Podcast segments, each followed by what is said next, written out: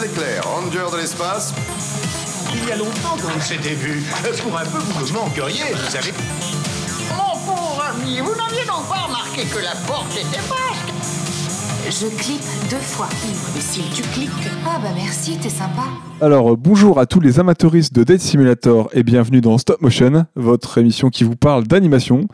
Salutations les copains, euh, Claire et Ista, comment allez-vous? Bonjour. Ça va. C'est marrant de t'avoir à côté. Moi, j'ai pas l'habitude. C'est vrai qu'on se voit jamais en plus, genre jamais. Genre jamais. On se connaît quasiment pas, à vrai dire. Non, première fois qu'on se voit, je crois. Ouais, peut-être abuse-toi la deuxième, deux, deux, troisième fois quand même. Et euh, bah voilà, sinon ça roule, à part ça. euh, Oui. Ah ouais, comme un. Un Comme un- mardi. Je croyais qu'on était lundi, mais on est mardi. Je veux dire, comme un lundi férié, mais non, c'est fini. comme une fin de long week-end. euh, Ouais, voilà, c'est Il y ça. a lundi prochain qui est férié aussi. Donc, Il y a un nouveau, il y a un nouveau week-end. C'est vrai. Ça, Le mois de mai. euh, Ah, on l'aime bien. Moi, j'aime bien le mois de mai. Il est cool. Ouais, je pense. Hein. Euh, J'avoue qu'il est plutôt cool. Euh, petit rappel, vous pouvez soutenir ce podcast financièrement via notre page Patreon sur www.patreon.com slash stopmotionpod. Vous avez euh, toutes les petites infos dessus et si vous avez des petites pièces en trop dans votre porte-monnaie, hein, si vous voulez nous, nous- nous soutenir, euh, n'hésitez vraiment pas. On vous remercie beaucoup pour celles et ceux qui pourront et on vous souhaite un bon épisode. Au programme aujourd'hui, euh, troisième, et dernier film euh, du thème pixel art, donc euh, qui a été voté, qui a été voté sur les internets par nos auditeurs et auditrices. Donc il y avait le choix entre le premier film Pokémon et le film d'aujourd'hui, Hmm. qui est, qui est, qui est? Alors, qui dit le titre en entier de mémoire va voir, ouais, il est écrit devant moi. Donc, la euh, fois bon, dernière. mais- J'avoue. Ouais, trop facile. Cher. bah, bah, je sais pas. Fate, Stay, Ouais, Allez-y. Fate, Stay, Night, Heavens, Feel, One, Presage, Flower. c'est oui. Voilà. C'est long. C'est la Bah parfait, bah, je vous laisse euh, continuer de le présenter euh, rapidement, euh, si ça vous va. Bah, vas-y. Ouais. Alors euh, aujourd'hui, on se retrouve pour euh, Face Day Night, Even Seal One, Presage Flower. Euh, Je sais le dire aussi. Bravo. donc c'est On a bien appris notre. donc c'est un film qui nous de- d'une guerre de mages pour récupérer un MacGuffin qui se nomme le Graal. Euh, exactement comme dans Camelot, voilà, euh, exactement. Euh, Le même. même. Euh, il s'agit de l'adaptation de la troisième et dernière route du visual novel Fate Stay Night nommé Evansville. Euh, c'est un film d'action et fantastique réalisé par Sudo Tomonori et par le studio Ufotable. Le film il est sorti en salle le 14 octobre 2017 au Japon. Il a eu le droit à une projection en salle en France au Grand Rex le 2 février 2018, puis une autre le 29 avril 2018 à l'Animation Festival à Saint-Priest, qui est un festival consacré à l'animation japonaise qui se situe à 20 minutes de Lyon. Voilà, Ah ouais. Ah, stylé. Pourras y faire un tour, euh, Nero. c'est ce week-end, c'est le, le Euh, 6, 7 ouais, et je- tout là, c'est ce week-end. J'ai Ah. regardé, ils ont une Ah ouais, programmation. bah, Ah ouais? Ok. Putain, c'est dommage, je suis pas du tout dispo en plus. Ah, c'est vraiment dommage. Je vais quand même aller faire un tour, euh, aller voir ce qu'ils proposent un peu sur leur programme. Et, euh, ouais, je- Ils, ont, ils repassent même des trucs, des vieux trucs, ils repassent pas beaucoup, j'ai vu. Ah, Stylax. Ok, bah, je vais aller voir ça, tiens. J'avoue. Alors, euh, pour ce qui est du synopsis du film, euh, bon courage, Julie. ouais, on va pas se mentir, c'est un, c'est un bordel. Hein. Alors, Il se passe beaucoup de choses. il se passe pas mal de trucs. Alors, Shiro, un étudiant qui se découvre être un mage esclavagiste pendant un générique, se retrouve embarqué dans une guerre dont il ne comprend rien, et nous non plus. Amouraché de Sakura, un love interest larbin plus que douteux, il se retrouve opposé à d'autres mages que, que lui, notamment Shinji, le frère de cette dernière, qui, en tant que brin ténébreux, se doit d'agir en bad boy de bonne famille. Euh, hashtag casserolade, hashtag tentacule et hashtag vieux, Ah oui. euh, vieux qui donne le cafard. Voilà. Ok. Voilà, voilà. C'est marrant parce qu'en plus, on a revu Men in Black 1 il y a quelques jours. Ah oui, il y a les cafards beaucoup en ce moment. personnage qui donne le cafard, Ouais. voilà. Clairement, les cafards, on a notre lot. Yes. Euh, comment Eh ben, comment est-ce que vous avez découvert ce film Pas tous Et- à la fois. non, mais je sais pas, euh, qui c'est qui commence euh, sur le coup Ben, Allez, je- Ista, c'est parti. Moi Ok. Oui. Donc, euh, ouais, bon, en fait, il y avait un- une connaissance qui m'avait parlé de l'univers de Fate, qui me disait que c'était trop cool et tout, il adorait, tu vois. Et donc, euh, bah, moi, j'étais curieux, j'ai regardé la, la première série de 2006, qui se nomme euh, Fate Stay Night, euh, tout simplement. Ouais. Euh, je suis pas mal accroché au concept, mais l'anime il avait assez mal vieilli au niveau de, bah, de tout, de l'animation, des dessins, de la musique. ça faisait très. tu retournes dans les années 2000, quoi, au début des années 2000, je trouvais. Ouais. Quand j'ai fini l'animé, bah, j'ai voulu prolonger, donc j'ai regardé, tu sais, je, je voulais prolonger l'expérience, j'ai regardé la première série Fate qui a été faite par euh, Ufotable, donc le- qui a fait le film, et c'est euh, Fate Zero, qui est une préquelle, euh, qui est l'adaptation d'un light novel solo, qui est la préquelle, de- qui est ce qui se passe avant. Donc, euh, bon, j'avais. Bah, là, par contre, c'était, j'avais bien kiffé, c'était beau et tout, il y avait une bonne. euh, bah, des bonnes musiques, euh, c'était, vraiment chouette. C'était plus sombre aussi, plus dark. Puis après, bah, j'ai, bah, j'ai bien aimé aussi les deux, je crois qu'il y a deux saisons. Et j'ai commencé euh, Unlimited Blade Work il y a pas longtemps, là, qui a une autre série qui adapte la deuxième route sur le coup, alors que là, on va faire la troisième. Et euh, voilà, et c'est un univers que j'aime bien, j'aime bien les personnages, euh, à part Shiro qui est un peu, bon, qui est un peu vrai, mais les Mm. autres, les- tous les autres j'aime bien. Tous- tous les- euh, Shiro, c'est, bah, comme c'est le, l'avatar quoi, c'est le, le bonhomme que tu joues dans le jeu, bah, il, il est un peu nul quoi. Ok. Il est basique. Ouais, voilà, c'est ça. Mais du coup, euh, Fate Zero, c'est ce qui se passe avant Night euh, Ouais. ce qui se- Non, c'est ça, ok, d'accord. Je fais un petit pitch après euh, sur les, les routes et tout. Ouais, ça peut être pas mal euh, au niveau chronologique. Je Ouais, a un peu perdu. bordel. Ouais. Non, c'est pas tellement de gens bordel. parler. euh, Non, c'est pas Ok, parce qu'on a, ouais, on a vu des gens parler d'une Limited Blade Works aussi sur le net et Ouais. tout, qui disaient ah, c'est peut-être mieux avant ce film et tout. Oui. donc- Oui, bah oui, parce que t'as pas Ok. d'explication dans ce film, c'est, c'est- c'est le problème du film. Ouais. Ouais, bah, ouais, on, va, on va y revenir, les, les explications. ouais. Bah, il y en a pas. Ah, f- ouais, Voilà. Il y a des trucs qui sont expliqués, mais bon, on va revenir dessus. Ouais. Euh, bah, Claire Bah moi, écoute, c'est une découverte totale pour changer. hein. en vrai, je connaissais quand même de nom, mais je savais pas du tout de quoi ça parlait. Je savais même pas que c'était adapté d'un jeu vidéo, à vrai dire. Donc j'avais déjà vu euh, passer, voilà, qu'il y avait plusieurs films, des séries. Et d'ailleurs, ça faisait un petit moment que je me disais euh, que ce serait top de m'y mettre parce que je trouvais que ça avait l'air d'avoir une patte, même visuellement, euh, assez sympa. Mais même du coup, rien que la chronologie des films et des séries, ça m'avait un peu découragée parce que je me suis dit, bon, faut vraiment que je m'y mette sérieusement, que voilà, je regarde un petit peu dans quel ordre ça se regarde tout ça. Je l'avais pas, je l'avais pas forcément fait, donc euh, donc euh, voilà. En tout cas, euh, c'était l'occasion de découvrir du moins un, un petit bout de cet univers pour le podcast. Mais ouais, découverte totale pour ma part, en tout cas. Eh ben, euh, moi aussi, finalement. Je connaissais Fate de nom. hein. J'ai déjà pas mal de gens qui m'en avaient parlé. euh, moi, des potes qui connaissent l'univers, etc. euh, qui sont amateurs des jeux pour certains. Ah, ok. Et euh, bah, je- voilà, je savais qu'il y avait des jeux, des films, des séries, des light Beaucoup novels. mais je m'y étais. Ouais, c'était un gros, gros, un gros univers, mais sans jamais m'y intéresser. Du coup, j'ai découvert l'existence du film quand, euh, quand tu l'as proposé pour le podcast. Moi, je- voilà, on s'était dit que ce serait l'occasion de, Mm. D'en, parler, parce que mine de rien, c'est quand même une assez grosse licence au Japon. Oui. Qui est assez. euh, qui, qui, a- qui- voilà, qui comporte son, son lot, on va dire, de médias. euh, c'est aussi un peu du transmédia, un peu comme on, on avait évoqué dans, pour, pour l'épisode précédent. de Oui, il y a des jeux mobiles et tout. Ouais, ouais, il y a- il y, a des light novels, il y a de tout. Et donc voilà, bah, découverte totale pour moi hein, lors du podcast. Euh, je savais pas de quoi ça parlerait, même si je savais à quoi ça allait ressembler. Je savais qu'il y avait de la fantaisie, Mm. un, un aspect un peu médiéval par moment, euh, beaucoup de bastons, des pouvoirs, ce genre de choses. Du fantastique, euh, enfin voilà, qu'il y, avait un mélange de pas mal, euh, pas mal de genres. Et, euh, mais euh, voilà, sans vraiment savoir de quoi ça parlait, tout ça. Et, euh, donc là, voilà, je vais plonger un peu dans, dans l'univers avec, avec ce film. Et, euh, et ouais, ouais, moi, j'ai eu totale découverte. Ok. Pourquoi, pourquoi ce film dans notre thématique pixel art? Alors moi j'écris un truc de ouf.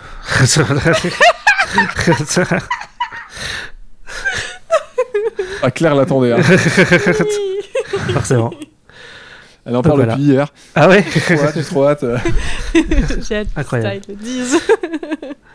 Donc voilà, donc euh, comme pour les deux films précédents, euh, Fate Stay Night Even Silvan Fraise Flora est une adaptation d'un jeu vidéo. Le film a donc toute sa place dans le thème pixel art, puisqu'un jeu est fait de pixels et qu'il a alors toujours une, dir- une direction artistique, donc c'est de l'art. Voilà. Donc pixel art. Incroyable. C'est QFD, en vrai. Que tu veux répondre à ça en vrai euh, Je sais pas. Ah, j'adore. J'adore. Je sais pas. Mais ouais, voilà, on s'est dit que ça serait intéressant euh, d'aborder, euh, d'aborder, voilà, comme je disais il y a quelques- secondes, quelques instants, cette, cette licence qui est certes moins connue que Pokémon qu'on avait proposé au vote, Ouais. mais, euh, mais voilà, c'était l'occasion de. de- Les gens votaient Fate, je sais pas pourquoi, j'ai pas compris. Bah, écoute, ouais, euh, il y avait plutôt une vraie fanbase alors. euh, ouais, Ah. surpris que ce soit Fate aussi. Je Caché pensais, dans que ça... l'ombre. je pensais que ça serait Pokémon aussi, clairement, mais, mais c'est bien parce que finalement, c'est deux univers qu'on abordera voilà, par les films, puisque les, les séries et le reste, c'est assez ouais, c'est long et complexe. Ouais. Euh, donc se plonger dans un film, c'est pas plus mal pour, euh, pour au moins effleurer un peu l'univers et, euh, et découvrir euh, quelque, quelque chose. Euh, de, de, de légèrement de légèrement être dedans sans, sans avoir à se farcir euh, 300 épisodes ou je, que sais-je Mhm. encore de... Ouais. Bah après, je trouvais ça aussi intéressant parce que, enfin, du coup, moi, je connaissais pas du tout euh, le jeu vidéo de base, mais quand j'ai appris, du coup, c'était un, un vision novel, c'est ça? Ouais, c'est Ouais. ça. Euh, un visual novel. Du coup, j'ai appris que c'était voilà un jeu vidéo qui est vraiment axé aussi sur le storytelling, etc. Mm. Et donc, je trouvais que c'était assez intéressant d'aborder euh, une, une adaptation filmique d'un jeu vidéo comme ça, puisque le principe même du jeu, c'est de faire aussi sa part belle au développement scénaristique, puisqu'on se situe entre le jeu et le roman. Donc, euh, Ouais. finalement, cette licence, c'était aussi un joli tremplin, peut-être pour passer du média jeu au média cinéma avec une histoire qui est déjà bien développée à sa base, qui est déjà bien ficelée. Donc il y a vraiment un vrai potentiel, je pense, euh, à exploiter euh, pour, euh, pour, que- pour un film, pour, euh, pour autre, pour une série. euh, je pense que. Et disons, le jeu vidéo fait déjà un petit peu ce, ce lien-là. Donc euh, Ouais. Mm, mm. c'est- plutôt intéressant du coup. Et il trouve bien sa place dans le thème. Je pense. Ouais, ouais, ouais, euh, vraiment. euh, le, le- le film a quand même une, une certaine qualité esthétique aussi. euh, en plus d'être lié à un jeu vidéo, ouais, il, dé- il dénote pas là-dessus et voilà, sans problème, il, il rentrait dans la, catégorie. Et voilà, on voulait découvrir aussi quelque chose de nouveau parce que c'est vrai que euh, dans les adaptations euh, de jeux en animation, il y a quand même pas mal de petites choses, mais qui vaillent vraiment le coup. En vrai, euh, bon, c'est comme pour le live. euh, j'en ai vu, j'en ai vu pas mal en animation. Il y a beaucoup de choses. C'est un peu compliqué, quoi. Mm. On peut en parler, mais de là avoir un, un épisode complet de cer- certains, certains films euh, de stop motion, euh, voilà quoi. Pour ce qui est de la production, Ista, tu veux nous contextualiser euh, un peu la, la prod du film? Yes, je vais faire ça plaît. sur le coup. Donc, euh, Face the Night, Evansville, One Presage Flower. euh, je vais le redire à chaque On fois. aurait dû trouver un raccourci. Alors, c'est une adaptation d'un jeu vidéo et particulièrement donc d'un visual novel, on l'a dit. Les visual novel est un jeu vidéo surtout composé de dialogues qui va changer l'histoire par rapport aux choix que l'on va faire pendant celui-ci. Euh, le jeu Face the Night a été développé par le studio Tip Moon, son cofondateur Kino Konazu est aussi le scénariste du jeu. Le dessinateur est Takashi Takuchi. Takeshi. Euh, dans le jeu Face the Night, il y a trois scénarios que l'on nomme routes. Donc la route de base a été adaptée dans l'animé Face the Night de 2006 qui a été produit par le studio Dean. Il y a une deuxième route qui est à débloquer en fonction de certains choix à faire lors de la première route. Celle-ci, elle s'appelle Unlimited Bloodworks. Elle est adaptée deux fois, d'abord par un film en 2010 qui est produit aussi par le studio Dean, et ensuite en 2014 par Ufotable en série télé de deux saisons de 12 épisodes chacune. Ensuite, il y a une troisième route qui se débloque en finissant les deux premières et en faisant certains choix par rapport au personnage de Sakura dans les différents scénarios. Et cette route, elle porte le nom de Evansfield, et c'est ce dont on va vous parler aujourd'hui. Et, et d'ailleurs, euh, je me permets de te couper euh, Ouais. parce que on, on en a parlé tout à l'heure, mais euh, je t'ai pas posé la question. Mais tu as joué toi au jeu? Pas du tout. J'ai été voir un let's play euh, l'autre jour là pour voir un peu à quoi ça ressemblait.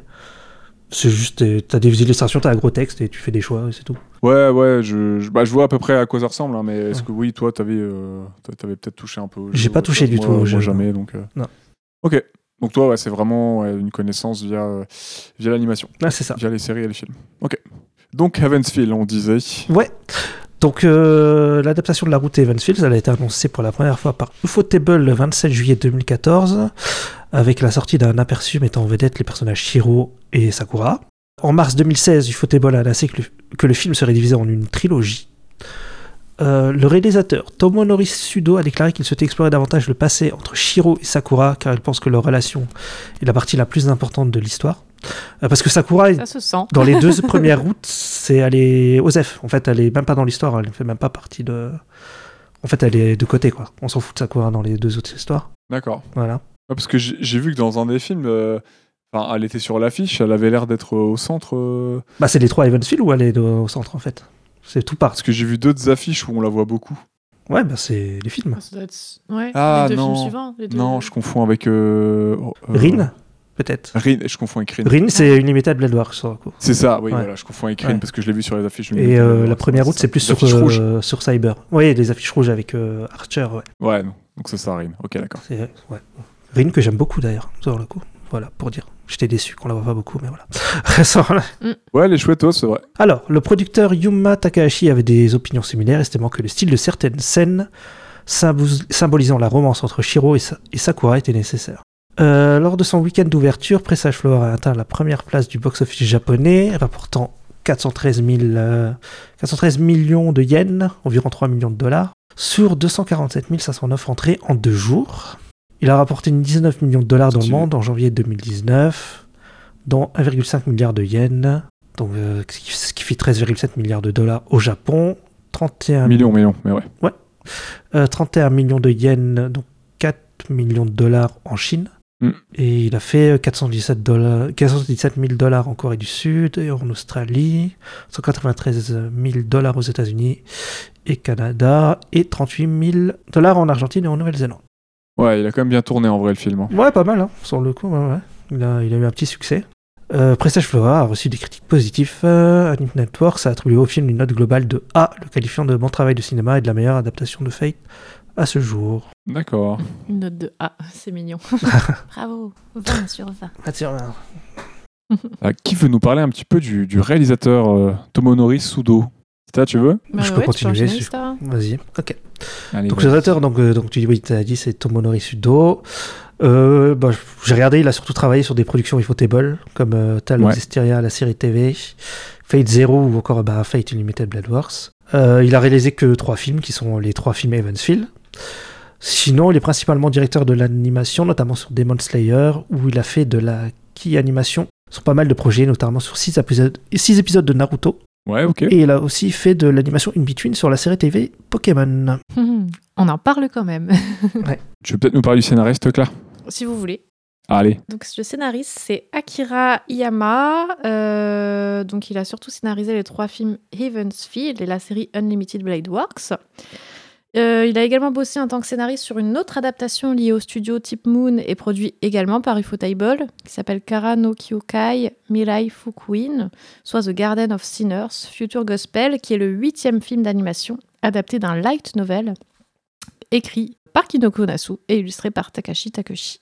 Euh, le scénario a vraiment été travaillé et initié par le réalisateur donc Tomonori Sudo. Euh, Celui-ci, a produit un storyboard vraiment très détaillé qu'il voulait vraiment baser sur le scénario original du visual novel, mais tout en apportant certaines scènes supplémentaires, développant notamment, comme on l'a dit, la relation entre Shiro et Sakura.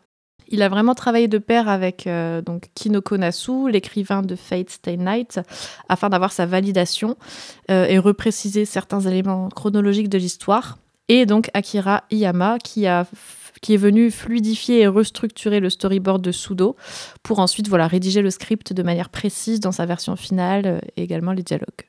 Ouais, j'avais regardé un peu euh, Kinoko Nasu là, et ouais, il paraît que c'est un gros, euh, gros auteur au Japon. euh, du Bah coup, ouais, prolifique et tout. euh, il- ouais. Ouais, il a fait plusieurs. euh, Ça cartonne ce qu'il fait. euh, il a fait pas mal de light novels qui cartonnent bien. Ouais. Voilà, ouais, des light novels aussi, euh, Mm. comme celui que j'ai cité. Est-ce que tu veux nous parler un peu? Parce que Ufotable, on l'avait déjà présenté quand on avait fait notre épisode sur Demon Slayer. C'est vrai. Mm.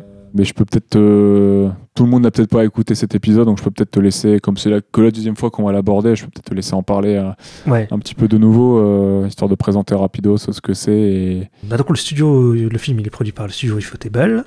Donc ils sont aujourd'hui principalement connus pour euh, bah, Demon Slayer, hein, qui a cartonné ces dernières années. Mais Ouais, moi, je les connais pour ça. hein. ouais, voilà. Mm, bah, comme pareil. beaucoup de monde. Mais le studio était déjà là depuis un moment, et notamment dans le milieu du jeu vidéo, puisque ce studio a réalisé certaines séquences d'intro et des cutscenes de beaucoup de jeux vidéo. On peut notamment noter les trois God Eaters, les Tales of depuis Tale of Xillia, donc euh, Xillia 1 et 2, Zestiria, Berseria et euh, Arise, et aussi le jeu Code Vein récemment. Ah, c'est- ok, d'accord. Ouais, les cinématiques, c'est eux. Bah, ça, je connais. Ils sont aussi forcément très appréciés de la fandom, la fandom Fate avec les deux séries Fate Zero et Fate Unlimited Blade Works. Ok. Bon, après, il y a eu un scandale balèzes, en hein. 2019, mais quoi Ah, pardon. Non, je disais, ils sont plutôt balèzes en termes d'animation. Enfin, même moi, Ah oui. ma seule référence, c'est euh, Demon Slayer, du coup, mais... et, euh, et le film Fate, mais les scènes d'action, en tout cas, enfin là, je, l'ai- je m'en suis re-rendu compte dans le film qu'on vient de voir, donc Fate. Ouais. elles sont stylées quoi. Enfin vraiment, ils tentent des trucs. Je trouve Ouais, vraiment. euh, Bah, tu sais comment on les appelait euh, à l'époque Quand il y avait la, série Unlimited Blade Wars qui, qui, qui, euh, qui était diffusée, on les appelait Unlimited BJ Works. Voilà. Ah ok. ouais non mais ça se sent, tu vois, qui qui veulent vraiment enrichir et enfin je sais pas rendre visuellement beau en tout cas leur euh, leur support de base quoi. Parce que Demon Slayer à la base, je crois que c'était pas archi connu. euh, Enfin ils l'ont vraiment euh, donné une patte quoi. euh, Oui. En termes d'animation parce que l'histoire reste assez basique mais finalement visuellement tu te dis ah ouais c'est quand même super joli quoi. Ouais, clairement. Ouais. Parce qu'il fait le succès Oh, clairement, bah, de la, de la licence. Ouais. hein. Ouais ouais ouais. Demon Slayer, le film était joli, et puis même là, hein, ce Fate là, il est. euh, Ouais. on va en parler, On va hein, mais reparler, c'est mais c'est ouais. aussi de bonne facture visuellement, et il y a. il y a des tentatives euh, aussi euh, de proposer des plans de cam euh, Ouais. euh, originaux, euh, de, de- de- voilà, de, de raconter quelque chose par euh, certains mouvements de caméra, de, de surprendre un peu le spectateur, la spectatrice. Et, euh, il y a des trucs très sympas hein, là-dessus en termes de mise en scène. Euh, là, ouais, il y a... on, on sent qu'ils veulent proposer des choses, et ça, c'est cool. De ouf. Je sais pas si je parle du scandale qu'il y a eu en 2019. Tu- Vas-y, si tu veux, euh, t'as des petites infos croustillantes, t'as des Ah ouais. Les gossips. Ah, des histoires d'impôts, des histoires d'impôts, De- comme d'habitude. Ah, Ah. De temps en temps, ça fait du bien, vas-y. Donc en mars 2019, il a été signalé qu'une perquisition a été effectuée dans les bureaux d'Ifotable en raison d'une évasion fiscale présumée. Euh, le mois suivant, il a été signalé qu'Ifotable devait 400 millions de yens d'impôts. En juin 2020, le fondateur et président de la- du studio et de la société Hikaru Kondo euh, a été accusé d'avoir enfreint la loi sur l'impôt sur les sociétés et la loi sur la taxe à la consommation en ne payant pas 139 millions de yens, environ 1,- 1,28 millions de dollars d'impôts. Oh, et B. Le studio a publié une déclaration publique s'excusant pour leurs actions. En juillet 2021, Hikaru Kondo a été officiellement inculpé d'avoir eu l'idée 137 millions de yens, environ Ah 1,20 1,24 millions de dollars d'impôts par le département d'enquête spéciale du bureau du procureur de Tokyo. Ufotable a reconnu l'acte d'accusation et assuré que la société avait déjà déposé une déclaration de revenus corrigée et payé le montant approprié. En septembre 2021, Hikaru Kondo a admis avoir éludé 138 millions de yens d'impôts lors d'une audience préliminaire devant le tribunal du district de Tokyo. L'accusation a déclaré qu'Ufotable euh, et Kondo avaient caché une partie des revenus des cafés et des marchandises de l'entreprise de 2015 à 2018 afin de se protéger Ah ouais. contre les futurs rale- ralentissements des activités. La société aurait caché environ 441 millions de yens, donc environ 4 millions de dollars de revenus. En novembre 2021, il était signalé que les procureurs demandaient une peine de 20 mois de prison pour euh, Kondo. Ah ouais. Le tribunal a rendu un verdict de 10 décembre 2021. Kondo a été condamné à 20 mois de prison, mais la peine a été suspendue pendant, pendant 3 ans. Eh Eh B. ben, c'est des bad boys. Oh, les escrocs, quoi. J'avoue. Jusqu'au bout. Jusqu'au bout, hein. J'avoue. Eh ben, L'histoire de Soussou. euh, Ah, mais tous les studios japonais, ils ont des histoires comme ça. Peut-être pas que japonais. oui, peut-être pas que japonais. c'est euh, ah, J'allais dire, c'est l'ancien euh, P- PDG euh, qui travaillait, je sais pas, si chez Toyota ou je sais pas quoi, là, français, là. Ah, euh, Carl, merde, Carlos Ghosn. Carlos Ghosn, ouais. C'est mis dans la. Carlos Ghosn, il est passé par fauteuil, voilà. il a rempli la valise et il est rentré. Alors, euh, pour ce qui est du casting, euh, on a tous regardé le film en VO aussi, donc on va parler du casting VO. Je je suis même pas sûr qu'il y ait une VF. Euh, je sais pas du tout. Euh, Ouais, J'ai même pas regardé. à vérifier, non. Mm. qui veut qui veut donner le, le nom des, des comédiens et comédiennes euh, Sinon, euh, je peux le faire. Vas-y, vas-y. Écorcher les noms. Allez. Donc pour Emiya Shiro, le personnage principal, on a Noriaki Sugiya- Sugiyama. Pour Rin Tosaka, c'est Kana Ueda. Pour euh, oh là là, Oui, c'est dur, celui-là. Il, Ilziaviel von Herzbern, c'est C'est la gamine. Kadowaki. Oui, avec son chapeau russe. un peu. Ouais. Ouais, ok. Saber, donc l'invocation d'Emiya Shiro, euh, est jouée par Ayako Kawazumi. Archer, c'est Junichi Subawe, Suwabe, pardon. Kiritsugu Emiya, donc le père adoptif de Shiro, si je me trompe pas, qu'on aperçoit seulement dans le film, euh, est joué par Rikiya Koyama. Sakura Mato, donc le love interest, euh, no, c'est joué par Noriko Shitaya. Et enfin, Kirei Kotomine, qui est le prêtre, est joué par Shoji Nakata. Et encore, il n'y a pas tout le monde. hein. Non, il n'y a pas tout le monde, il Ouais. manque. Ouais, ouais. Mais ça faisait beaucoup d'abord. Ça fait beaucoup de persos. ouais. Euh, Qu'est-ce que tu peux nous dire, Ista, pour les infos diverses? Alors, donc, euh, Anum News Network l'a classé comme le meilleur film de 2017. Dans un sondage réalisé par Anime Anime, le film s'est classé au deuxième rang des meilleurs films sortis dans l'année, derrière Sword Art Online The Movie Ordinary Skull. Mhm. Au New Type Anime Awards de 2018, le film a pris la deuxième place dans la catégorie Best Work Theatrical Screening derrière Bungo Stray Dog Dead Apple. D'accord. Euh, Shiro et Arthur ont été respectivement élus 5e et 10e meilleurs personnages masculins, tandis que Cyber et Sakura ont respectivement pris les 3e et 5e places du meilleur personnage féminin. Je savais pas qu'il y a des classements comme ça. Pareil. si, si, j'ai l'article si vous voulez, je l'avais trouvé. mais, euh, Mais c'est euh, c'est le classement des personnages euh, par le roi Merlin hein, pour savoir que c'est c'est lequel qui rend le mieux en termes de papier peint. Parce que bon, Shiro, on va pas se mentir, euh, Ah, Shiro, c'est compliqué. Ah, c'est compliqué. on va mentir. Euh, Ananuta, donc c'est la chanson, euh, chanson thème du film, elle a pris la quatrième place dans la catégorie euh, Best Theme Song, tandis que Yuki Kajuela était troisième, donc la compositrice était troisième dans la catégorie Best Soundtrack. Et ben stylé, ça fait quand même pas mal de petits, euh, de petits prix pour le, pour le film. Et, ouais, euh, il a été bien. ça fait bien remarquer. et Ouais, voilà. Pas mal de Ouais. petites récompenses en vrai. hein. De ouf. On passe au film, ça vous va? On passe au film. Allez.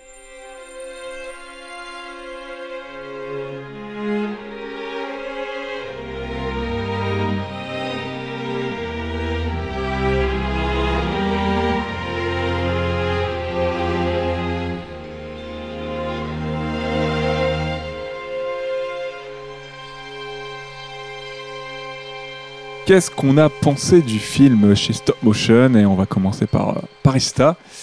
Euh, Est-ce que déjà tu l'avais déjà vu? Non, je l'ai jamais vu. Non, donc c'était découverte pour toi aussi, donc pour nous trois? Oui. T'avais juste euh, du coup vu les, les précédents films tous ou pas? Il n'y a pas eu de film avant, c'était que des séries. C'est que des séries, il n'y a pas eu de film. Et ça euh, suit pas, ouais. bravo. Je sais pas, j'ai vu plein, il y avait plein de films qui ont été faits, c'est pour ça. Mais il a dit au début, c'était ce qu'il avait vu. En fait, ah bah attends, je vais vous expliquer. Non, vas-y, vas-y, je t'en prie. non, parce qu'en fait, le problème avec ce film-là, c'est que c'est un film pour moi qui est fait pour les fans de l'univers, parce qu'il t'explique pas le lore de l'univers. Donc, euh, moi, j'ai aimé le film, mais Ouais. moi, j'ai des bails sur sur le coup. Ouais. Et en, en fait, ils ont. Parce qu'en fait, ça m'a choqué quand il y a le moment, tu sais, au bout de 30 minutes, il y a le. Je crois que c'est ça que tu parlais au début du générique qui, qui rush d'un coup, là. Et qui, en fait. euh, En fait, ça, ça c'est un passage qui a été adapté trois fois. Dans Fate Stay Night, dans Unlimited Blade Works, le film, et dans Unlimited Blade Works. Oui, donc il y a eu un Ah. film. Dans Unlimited Blade Works, la série télé. Donc ils l'ont rushé de ouf, tu vois. C'est un peu. euh, Tu sais, comme quand on parle de Brotherhood et de Full Metal Alchemist, de Brotherhood, il rush au début euh, toute la première partie.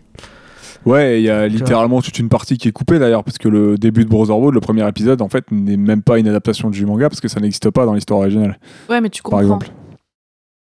Enfin, je veux dire, pour quelqu'un qui Oui. a aucune base de Ah oui, mais l'univers tu de comprends. FMA, tu comprends. Mais tu comprends. Mais tu comprends. Ouais. Mais là, ouais, le problème, c'est que c'est vraiment un truc où c'est Footable qui se dit euh, Vous avez vu notre série, maintenant vous allez voir notre film. Enfin, c'est, je pense que c'est, c'est Ouais, inscrit dans une continuité pour eux, dans leur tête. Tu vois. En mode, euh, on cherche pas un nouveau public, c'est euh, fait pour les fans, quoi. C'est, euh, bon, ça a des- Après, c'est, voilà, c'est un choix, quoi. Mais. euh, Parce qu'en fait, il t'explique pas, il t'explique pas la guerre du Graal, il t'explique pas les serments, il t'explique pas le. Non. euh, parce que d'un coup ça rush et d'un coup il est avec Saber et Erin et tu dis mais qu'est-ce qui se passe Pourquoi c'est ça. c'est genre, t'es là, genre, euh, attendez, il s'est passé quoi là Bah, c'est ça. Parce que Ouais, ce qui, est, ce qui est un peu dommage, parce que finalement, le film aurait pu permettre euh, d'ouvrir. euh, Bah oui, parce que ça recommence une histoire dès le début. Voilà, d'ouvrir l'univers à plus de gens et finalement, euh, j'ai l'impression que ça laisse du monde sur le carreau. hein. Bah oui. Ah bah oui. Ah bah quand t'es novice, euh, oui. C'est- compliqué. C'est sûr, parce que ouais, ils- expliquaient pas que ouais qu'il y a sept classes, euh, qu'il y a c'est une guerre de mages et puis chacun aura son, son servant et puis euh, ils ont une marque sur la main. Tu sais, bah, si t'as vu le film, tu sais pas en fait pourquoi ils ont une marque sur la main. Ouais. Alors en fait c'est des sauts qui leur permet de forcer leur servant à faire quelque chose.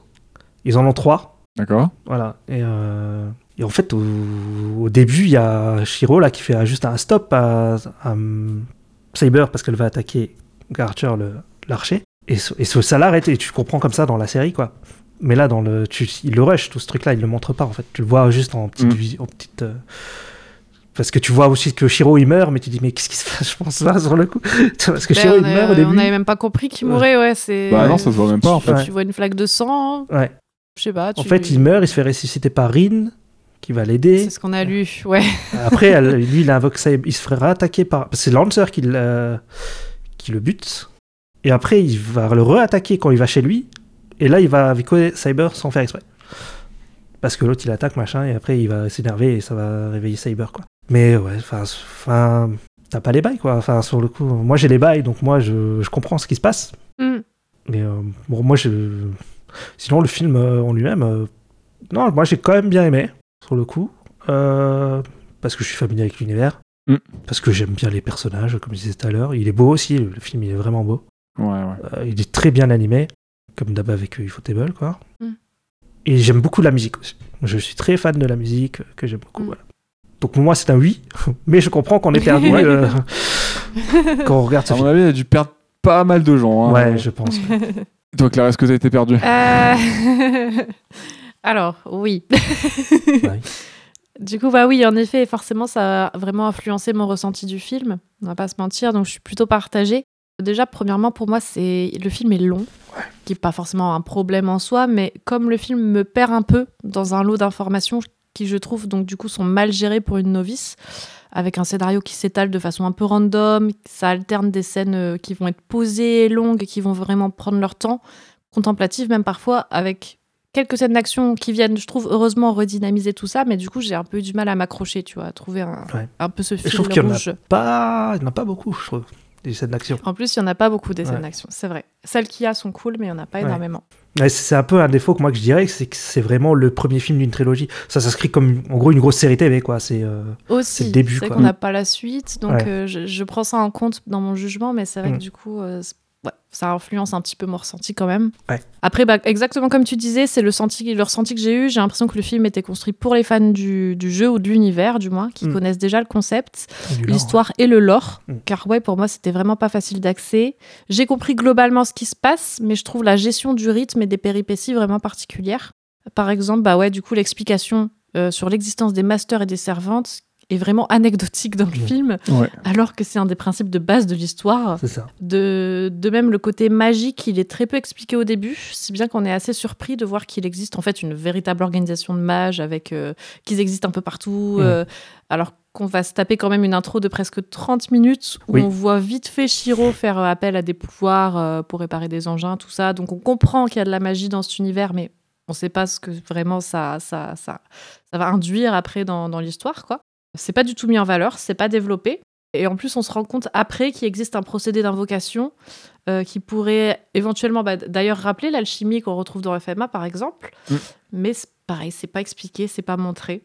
Donc, Non, bien tout. sûr, tout n'a pas besoin toujours d'être montré de A à Z et prendre le spectateur pour un crédule qui comprend rien si on lui explique pas. Je suis Oui. la première d'ailleurs à Oui. dire que c'est parfois un peu lourd. Ouais. Mais là, j'ai trouvé ça pas très bien géré quand même.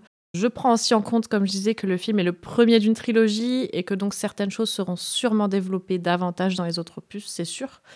Mais finalement, en fait, ça m'a pas donné malheureusement envie de poursuivre l'histoire, quoi, et de me plonger vraiment dans, dans la suite. C'est ça qui est dommage, en bah fait. oui, oui, c'est dommage. C'est que du coup, ça me donne pas forcément envie de continuer. Et c'est peut-être juste personnel, hein, bien sûr, c'est mon avis. euh, mais Bah du coup, oui. voilà, j'ai pas accroché au squelette scénaristique qui, je trouve, ne met pas assez en valeur une histoire de base qui est en fait assez simple, enfin simple, qui, qui peut être euh, assez basique, ce qui est par défaut en soi, mais tout dépend de comment on l'exploite. Euh, exactement, par exemple, comme je disais tout à l'heure, comme Demon Slayer, également, produit par Ufotable, qui a aussi un scénario qui va être assez simple et déjà vu. Mais par contre, la série 1, m'a- enfin la saison 1, pardon, m'a convaincue. euh, parce que je trouve que les ficelles sont mieux tirées. Après, bon, c'est une série, c'est pas un film, c'est pas le même format, donc c'est peut-être pas comparable non plus. Mais voilà, après, je veux pas avoir l'impression de headshot le film non plus. Il a, il a clairement son lot de scènes euh, t'es- sympathiques. T'es salé là. hein.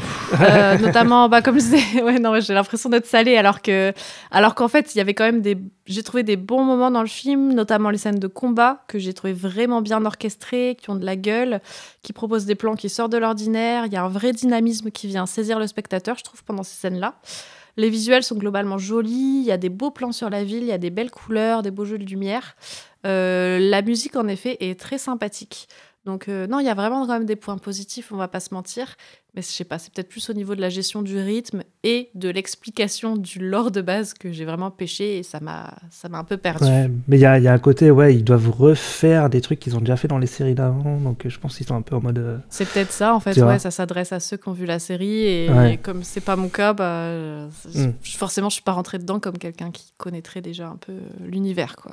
Enfin voilà, c'était très long, désolé. Mais, mais, euh, voilà mon avis sur ce Bah, il film. y a vraiment aucun problème. Hein. euh, c'est raccord avec le film, je dirais. euh, non, mais. non, je rigole. Ouais, ouais, bah. Je vais enchaîner. hein. Moi, c'était un peu compliqué aussi. Hein. euh, je, suis un, je suis un peu mitigé. hein. Donc euh, voilà, je rappelle, hein, c'était une grosse découverte. J'ai ouais, j'ai vraiment enfin, j'ai trouvé le film vraiment interminable à la fin, j'étais en mode Ouais. il y a l'épilogue, j'ai fait quoi Il reste encore quelques minutes là, mais les gars, va vous raconter quoi à la fin? J'ai euh, j'ai eu un peu de mal sur certaines parties, euh, notamment le, je dirais surtout le début. Euh, Bah, les, le prologue qu'ils ont fait de début 30 est- minutes, là. Ouais, le début et la fin, c'est euh, oh, c'est compliqué, je trouve. C'est un peu compliqué. La toute fin, la partie épilogue. Ça dure pas longtemps, ça. Non, mais euh, tu viens de te manger une heure, euh, une heure 42 film et l'épilogue, euh, trouve qu'il il se traîne un peu. Il se traîne un peu. Euh, donc voilà, bon, sinon avis voilà, plutôt mitigé. Je vais commencer par on va dire, le côté un peu, un peu fâcheux. Mhm. Bon, on va pas résumer euh, un film qui a, qui a cette facette, bien sûr, mais le gros souci pour moi, c'est ouais, c'est l'écriture. Euh, c'est un choix, je comprends, de faire un film pour des fans. C'est des choses qui ont déjà été adaptées en série et tout, mais trouve qu'il y a trop de trucs qui J'ai marchent l'impression que c'est très plus. japonais, ça m'a. euh, Côté. euh, Bah, c'est Tu sais Comme Demon Slayer, le film, tu vois, c'est la suite de la série. Enfin, c'est- c'était un peu bizarre, quoi. Ouais, mais Demon Slayer, ça, la, la Mm. structure du film a pas. J'ai tout compris. J'ai pas eu de souci à comprendre la narration, à comprendre les enjeux. C'est certes très classique Mm. et pas original, mais j'ai compris exactement où j'étais, ce qui se passait. Le seul truc que j'ai, sur lequel j'étais surpris dans Demon Slayer, c'est quand le, le, le- le grand méchant à la fin, le, le Oui, grand la lune, mais comme oui. c'est la suite de la série, j'ai pas eu de problème. J'ai compris ce qui se passait, que c'était le grand méchant. J'avais pas tous les enjeux, mais je comprenais l'intérêt du récit. Là, je trouve qu'il y a des, euh, il y a des trous béants en fait dans la, dans, dans la construction scénaristique qui fait qu'il y a des moments où tu comprends strictement rien. Ah, moi, Globalement, tu vas mais bon, après, sur le coup. Ouais, voilà. bah, globalement, tu vas comprendre ce qui se passe. Tu vas, tu vas comprendre un peu les enjeux rapides et tout, mais en surface, quoi. Mais si tu veux retenir des noms, euh, t'as des persos qui te sont même pas introduits, même pas Bah, présentés, pop qui comme, pop comme ça, ça. ouais. donc- Et euh, ça, pour moi, même si c'est un univers Ah, ça m'a pas choqué. euh, Vous pensez à qui? Bah, clairement, Cyber, elle est pas introduite. Ah oui, bah oui, pas mais ça, oui. Bah, elle est introduite dans le ça. générique. Oui, oui. Lancer, c'est pareil. Euh, Lancer. euh, Bah oui, mais parce qu'ils arrivent tous au moment où ça rush. Le Bah, Lancer, il attaque au moment là. euh, Enfin, il se bat contre Archer. C'est nimble, quoi. Oui. Il y a pas, même pas le, le perso n'arrive même pas proprement. On le voit dans l'ombre. D'ailleurs, Lancer, j'ai dû revérifier en lisant euh, divers, euh, divers sites internet et notamment le wiki pour avoir le détail de la scène et en, en, en ayant confirmation que c'est bien Lancer qui avait tué euh, Shiro. J'avais Oui. même pas compris qu'il était mort, Ah oui, Shiro. juste avec le film, on Non, mais encore, on- oui, oui, Ouais, je- ouais, oui, mm. non, mais je- Parce que tu c'est hors champ. Enfin, c'est même Ouais. pas montré qu'il meurt, c'est du hors champ. Mais tu le vois dans Unlimited Bloodworks en fait, c'est ça le, le truc. Ouais. quoi. Bon, j'ai vraiment eu du mal avec cet aspect-là. Donc voilà, bon, le- l'écriture euh, que je peux comprendre, mais on va dire que j'y adhère pas du tout. Mm. Euh, ce qui provoque des soucis d'équilibre, hein, euh, parce que des fois, il y a, le récit passe du temps sur des éléments assez peu importants et va baquer des séquences cruciales. hein. Genre les 26 minutes d'intro, je pense que tu peux retirer 20 minutes, ça change rien au film, je trouve. Euh, alors que la séquence opening, j'y reviendrai un peu plus tard, elle est hyper cruciale et elle est rushée. Oui. Pour moi, il y a un gros souci de rythme là-dessus. J'ai l'impression que voilà que le film il passe, il essaye de, il, enfin, il passe son temps à donner des éléments de lore sans avoir réussi à poser proprement ses bases scénaristiques et, et que sans connaître l'univers, bah c'est un calvaire pour accrocher les wagons. J'ai dû mater, euh, bah j'ai dû dû lire un wiki et j'ai dû regarder euh, dix fois l'opening dont je parlerai dans quelques minutes pour le comprendre complètement.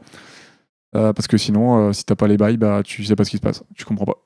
Donc un peu compliqué. Donc il y a quelques séquences comme ça qui sont un peu, un peu indigestes avec des, infos qui s'empilent. Et ça, t'ajoutes pléthore de personnages. Il y a énormément de persos.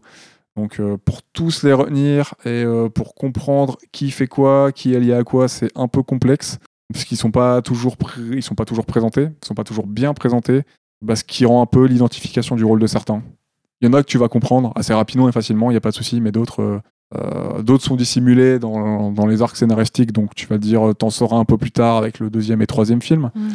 Mais euh, mais à certains moments, tu te dis, attends, lui, c'est censé être quoi? Elle, c'est censée faire quoi? Je sais même pas qui c'est. Elle est à peine nommée, peut-être. Ok.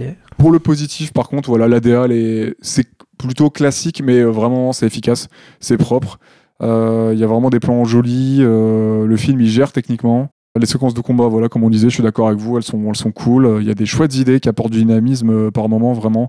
Genre, à un moment, le gros plan cam sur la lance de, de Lancer qui, va, qui s'approche de la caméra quand il y a la grosse poursuite entre, entre Lancer et, et Assassin. Il y a des, Je vraiment crois même que j'ai sursauté à ce moment-là. Je trouvais ça bien foutu. euh, C'est ouais, Ouais. ça vient vers la caméra et Mm. ça pique la caméra. ouais, ouais. Je, je me suis dit ah c'est une bonne idée ça visuellement, c'est sympa. Le cara design de certains persos est cool, la BO est vraiment sympa. Donc voilà, bon, mon avis est plutôt mitigé. hein, euh, J'ai pas non plus spécialement envie de voir la suite.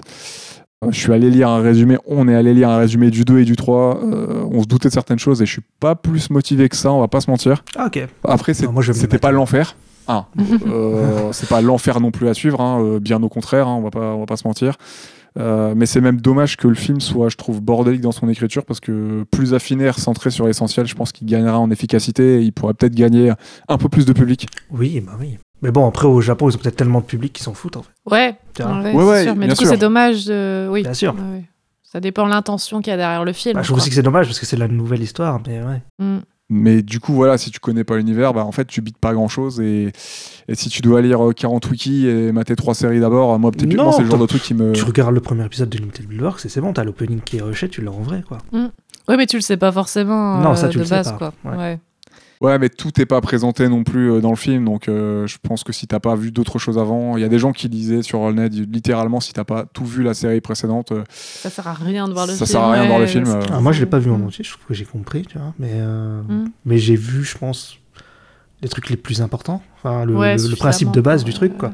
Euh, Le, le délire des, des codes euh, du lore, quoi. Enfin, le, le fait Ouais, que tous les, les servants, ce soient des esprits héroïques, par exemple, c'est- des personnages de la mythologie, en fait. Euh, tu vois, ils le disent pas. Ouais. On a vu ça en faisant les recherches, mais Mhm. ils le disent pas en effet. Ils ont une attaque spéciale et que c'est pour ça aussi, quand tu sais le nom du servant, tu sais sa puissance, donc c'est pour ça qu'il s'appelle Saber Archer, qui s'appelle Mhm. des, des noms de classe, euh, voilà. quoi. Mm. Tu comprends quand tu vois la série, mais c'est vrai que là, ils expliquent rien, c'est le problème. ouais, ça- franchement, je je trouve que c'est euh, ça vraiment, ça laisse beaucoup trop de monde sur le carreau, et c'est peut-être un peu dommage, ouais. Parce que je- il y a quand même du potentiel, il y a plein de choses de cool, comme on disait. euh, Voilà. Et ouais, il y a des moments comme ça où c'est frustrant parce que tu te dis, euh, bah en fait, j'ai pas compris ce qui se passe, quoi. Alors que c'est pas complexe, comprendre. hein. c'est ça le pire. hein. C'est Bah, moi, c'est j'ai pas compris, complexe. mais oui, si t'as pas les bails, t'as pas les bails, quoi. Ouais, c'est vraiment dommage, quoi. Ouais. On peut peut-être passer aux séquences favorites, sauf si vous avez des choses à ajouter. Ouais, On peut peut-être commencer avec ta séquence si tu veux nous en oui, parler. bah justement, le combat, ouais, euh, Qui est très bien. Lancer versus Assassin, qui est très très bien. Bah, sur le coup, après, moi, il y a, il y a ce que j'aime et ce que j'aime pas. sur le coup. Vas-y, dis-nous. Alors, ouais, moi j'adore justement, bah, comme tu disais, la mise en scène, la- les caméras qui tournent de partout, qui se baladent. Tu sais, il fait des glissades et tout, Lancer là, et se battre sur le camion. Mais par exemple, le camion, je le trouve moche sur le coup. Tu vois, le- Oui. les voitures, euh, je trouve ça moche. euh, la grue aussi. Le tu vois. décor, il est un peu vide. J'avais est fait la, la, Oui, la réflexion un peu à, à il n'y a personne sur l'autoroute euh, désert. Ouais, ouais, au tout début, il y a personne. Ville fantôme, j'avoue. Ouais, complètement. Ouais, tu, tu sens que ça manque un peu de vie par moment, même si la gestion de la 3D, ouais, comme tu vois là, elle est pas trop mauvaise. J'avais un peu peur de, Ouais. tu de, de- des gens qui font un peu nimble des fois avec leur caméra 3D où tu te dis, ah, mon gars, c'est pas parce que t'as nos limites que bon. T'abuses un peu là, mec. Mais là, en vrai, non, ça va. euh, c'est Ouais. assez dynamique et souvent, ça apporte des choses sympas dans, dans le combat. Ouais. Bah, Il y a quand même une vision, je pense, de ouais, une mise en scène, quoi, une euh, volonté Mm. de montrer des trucs et tout. Y a, bah, parce qu'après, il se finit sur l'eau, là. euh, Ouais, dans le marais. dans le marais, Oui. ouais. C'est vrai qu'elle est Après finalement assez longue cette scène. Et j'aime bien le, quand ça devient tout rouge, l'écran et tout, je trouve ça stylé. euh, Enfin, ce genre de délire. Après avoir sauté de building en building, avoir traversé une partie de la ville, euh, traversé c'est sympa. Il y a vraiment Tu voyages, hein. une évolution dans le combat et finalement, c'est une scène assez longue. euh, ouais, c'est, elle est- plein elle- il est assez Mm. long le combat, il dure bien 10 minutes, Mm. je pense. euh. C'est le plus gros combat du film, je pense. Ouais. Et, Ouais. Ouais, ouais. Il est très très sympa, ouais, sur le coup. euh. Bah, je, ouais, j'ai bien aimé, j'ai trouvé. J'ai la musique aussi très cool, très épique, euh, très très sympa à ce moment-là. Il y a tout, tout, tout qui fait une très bonne scène, quoi. Mais ouais, moi c'est oui, enfin c'est la mise en scène que j'aime beaucoup et la musique, mais euh, ouais, juste le décor euh, pas ouf. Enfin les, les modèles 3D quoi, pas ouf. Mais euh, sinon, ça- non, voilà. ça manque un peu de détails. Et la partie autoroute, c'est vrai qu'elle est assez lisse, hein, on va pas se mentir. Ouais, Et euh, le chantier, donc quand le combat commence, quand il se pose sur le, le Oui. chantier en haut du building, et tu vois que Sur les là. tout ça, c'est un peu lisse. Là, en plus, la caméra, elle tourne autour, donc elle dévoile un peu trop de choses, et tu te dis. Ouais. J'ai eu un peu peur pendant deux secondes, hein, euh, mais bon. Bah, il y a une impression que tu sais, le, le personnage ne colle pas avec le décor, tu sais. Il y a un côté Ouais, comme ça, ça. euh, un peu, ouais, qui, qui est un peu dérangeante, mais après ça va, parce que comme s'il y a beaucoup d'action et que ça saute de partout, c'est pas grave, quoi. Ouais, c'est ça. Finalement, tu fais moins attention à ce qui se passe derrière. euh. Ouais, exactement.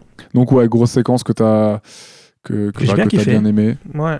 Nous aussi, euh, on va pas se mentir, hein, c'est une des séquences les plus sympas du film, je trouve. Tu comprends ce qui se passe, euh, l'action est quand même lisible. C'est pas toujours donné avec euh, Ouais, de ouf. Surtout Avec y a des beaucoup de mouvements. euh, des mouvements de cam comme ça. c'est Ouais, lisible. c'est Ouais. pas toujours donné. Là, je trouve que t'es pas perdu. J'ai pas eu de problème à lire, euh, à lire le combat, à comprendre ce qui se passait. Bon, après, tu comprends vite. Hein, T'as un lancier, un mec habillé en noir avec un masque, tu sais que c'est le méchant, il s'appelle Assassin. Mais, euh, mais c'est efficace, ça fonctionne. Et même dans le marais, c'est plutôt stylé. euh, c'est lisible. euh, Ouais, j'ai plutôt, j'ai plutôt bien apprécié. ouais. Bah, c'est le premier moment du film où je me suis dit euh, Ah, ok, ouais. euh, Là, j'aime bien, il se passe quelque chose, tu vois. euh, Bah, oui. euh, j'ai pas été déçue parce que ouais, ça aurait pu être aussi une scène de combat où tu dis ouais, bon, voilà, c'est classique, c'est vite torché, c'est. Enfin, je sais pas, c'est pas. C'est pas spécialement, comment dire, ça t'en met pas plein les yeux. Bah là, si, je trouvais quand même. Je me... Du coup, je me suis dit, tiens, c'est c'est marrant de couper, enfin, comment dire, le, le rythme d'un seul coup, il prend une autre envergure. T'as la musique beaucoup plus épique, en effet. Enfin, il se passe vraiment quelque chose et je me suis dit, ah, tiens, c'est c'est marrant du coup qu'on soit dans ce mood-là d'un seul coup et, et cette scène est cool. En plus, ça permet de un petit peu mettre euh, la lumière sur euh, ce nouveau personnage qui est introduit là, qui s'appelle Assassin et qui a vraiment aussi un cara design sympa. Donc ça permet de le voir aussi en, en action, tout ça. Et, Mm. de, ouais. et de, en effet, percevoir un petit peu qui il est. Genre voilà, qu'il est un peu le méchant aussi, tout ça. Mais euh, non, scène vraiment très sympa. D'ailleurs, pour info, lui, c'est True Assassin. C'est pas le même assassin que dans les deux. C'est vrai. Parce que... Ouais. Parce qu'en fait, le mec qui se fait démonter. Il y a un mec au bout du temple là qui se fait. euh, Oui, oui. Bah, c'est lui normalement, assassin. Mais là, il y a un et truc il qui sort sort de et son c'est. corps ou je sais pas quoi. Ouais, ouais, Ouais, il se fait buter là, et en deux secondes, et il y a le trou assassin. Voilà. C'est ça. Mais Ouais, oui, je- c'est vrai. Ça, on l'a grillé en se renseignant. On a vu. True. Assassin. Ouais, c'est ça. True assassin. Oui, en plus, ils disent tout le temps comme ça, assassin. Assassin, ouais, ça me faisait rire. Est-ce que, est-ce que vous avez fait le tour pour cette séquence euh Oui, je pense. Après, il n'y a pas grand chose à dire, il n'y a pas de dialogue. Quoi. Enfin, je truc, je vais te tuer, machin. ouais, voilà. Non, non, c'est vrai. hein. La bagarre. c'est la bagarre, Ouais, quoi. Claire, si- c'est la bagarre. Euh, bah Claire, si tu veux, on peut, euh, on peut Comme passer vous à ta voulez. séquence. Après, moi, c'est une autre scène de combat, donc. Euh, Bah, Vas-y. euh, C'est meilleurs want. trucs de Fate, hein, de toute façon. De toute façon, on va faire un peu de bagarre aussi, hein, même si. euh, Euh, bah écoutez, allons-y, puisqu'on est dans le mood bagarre. Moi, j'ai pris la séquence de bataille, donc euh, également entre Assassin et Ryder, Donc, la fin du film. à la fin du film, Ouais. c'est ça. Dans le temple aussi, enfin, Ouais. je pense que c'est une sorte de temple. ou Euh, C'est un peu le Rider of, of the Lost Ark, non N'importe quoi. Non, je- non. Et il a fait une ref avec. Jones, euh, c'est tout. Ah ok. C'est un peu honteux, mais j'ai pas la ref. Euh, Et c'est Raider, c'est pas Raider. Oui, Ah bah oui, voilà, c'est pour hein, ça que mais- j'ai pas la ref. Bah oui, c'est sûr. Donc euh, ouais ouais séquence contre euh, entre assassin et rider donc séquence ouais très sympathique. Bah ouais globalement toutes les scènes de combat du film sont, sont plutôt dans, dans ce mood là très sympa. On sent qu'ils ont voulu mettre le paquet sur les effets visuels, les techniques et les chorégraphies de combat. Il y a vraiment ouais comme je disais un, un vrai dynamisme dans cette séquence également même si elle est plus courte avec les mouvements de caméra, euh, la chorégraphie aussi du personnage de Ryder que j'ai bien aimé dans, dans cette séquence. Ouais. Et ouais donc c'est pas plus mal ça vient un petit peu casser l'atmosphère beaucoup plus lente aussi, ouais, et contemplative du reste du film, avec, euh, comme je disais, ouais, un rythme assez particulier et que j'ai trouvé pas très équilibré, et qui tend à nous développer des moments finalement pas si importants en récit et en bâcler d'autres, comme on disait, bien plus cruciaux à la compréhension de l'histoire. Donc là, la séquence, elle se joue entre deux servantes que moi j'aime bien, plutôt cool, Mhm. avec notamment le retour de Ryder, que l'on pouvait penser éventuellement morte, ou, du- ou tout du moins dont l'invocation avait été remise en question face à son combat contre Cyber au début, sous la direction de Shinji, euh, qui se prend l'humiliation de sa life, et ça, ça fait plaisir. Allez, c'est génial. Genre, t'es genre, bouh Le one shot de. Saber là. J'avoue. Incroyable. Drop the mic, allez, Ouais. on Ah cello. ouais, c'était violent. Parce que Shinji en plus, c'est dans cette histoire. Là, généralement, c'est un connard, mais pas autant. Là, c'est abusé, il tape, il tape Sakura et tout. Enfin, Shinji, il est Ouais, vraiment là, un gros vraiment connard. un connard sur 20 dans ce film-là. hein. Ouais, ça dégueule. Impossible de l'apprécier. non. Non, non, non. En plus, il est vraiment pas écrit en plus pour être. euh, non, non. ouais, il est vraiment là pour être euh, méchant. ouais, Ouais, j'avais lu que la route là, c'est la route la plus dark et tout, enfin la plus violente, machin. Donc je pensais ça en fait. C'est. Ouais. euh, Bon, après, Shinji est quand même un enculé, mais. Pardon. On peut le dire en ces termes. Ah ouais, ouais, non, mais c'est un beau, un beau bâtard, oui. euh. Euh, oui, tout à fait. Oui, et donc la nouvelle apparition de, de Ryder donc en fin de film vient donc apporter son lot de questionnements. On se dit que finalement, comme dans cette scène, c'est pas Shiro qui l'invoque, elle semble intervenir un peu de son propre gré. Elle apparaît comme ça, elle pop euh, pour venir euh, pour venir aussi lui sauver la vie. hein. Elle se dresse contre Assassin et donc elle sauve la vie de Shiro. Ah, moi, j'ai pas compris Donc- ça. Après. euh, Donc, donc, donc, bah oui, il semblerait que. Shinji ne soit peut-être pas son véritable master, puisque Shinji euh, n'a pas euh, spécialement de d'attention bienveillante envers Shiro depuis le début, donc on se dit il y a aucune raison Ah oui, oui. que Shinji envoie Ryder sauver Shiro. Surtout que tu vois Sakura dans son lit qui va pas bien et tout, juste Voilà. Donc, Exactement. ouais. Euh, donc on peut se dire ah peut-être qu'elle n'a pas été invoquée par Shinji, mais par euh, un autre master et Peut-être que Shinji n'est pas son véritable master. C'est- C'est c'est un petit peu ce qui est sous-entendu ici. Moi, je En fait, que il me semble que. Bah, il me semble qu'il y a un délire comme quoi un servant peut se retrouver avec un autre master. euh, Il y avait ça dans Fate Zero, je crois. Et donc, euh, En plus, là, ils sont de la même C'est famille, c'est son ça. frère et tout. Donc, bon. Il y a peut-être un lien de, de ce type-là, ouais. Ouais. Ouais, ouais. Et oui, le- le- la puce nous est mise quand même à l'oreille euh, suffisamment dans le film pour que l'on comprenne que Sakura, elle a un rôle bien plus important que celui de femme de ménage qui crush sur Shiro. Ah oui, oui. Euh, Ça, donc on peut, ouais, on peut supposer que Ryder serait donc sous son contrôle, euh, car on la voit, comme tu disais d'ailleurs, en train de faire un cauchemar dans son lit juste avant que la séquence de ce combat commence. Mm. Donc euh, on se dit qu'elle a peut-être un véritable lien avec avec Ryder, c'est peut-être elle sa véritable master, mais qu'elle s'en rendrait pas compte. Peut-être aussi elle a un lien avec l'ombre, qui est un autre personnage qui est introduit dans ce film, euh, un personnage euh, méchant, enfin méchant. Je sais pas ce que c'est ce machin. cas, ouais, on sait pas Ce- que c'est, mais ça n'a pas l'air très. Ce euh, God bien, Miché bizarre, là, je ne sais pas. Pas très bien intentionné, ouais, avec des tentacules. C'est bizarre. Mais.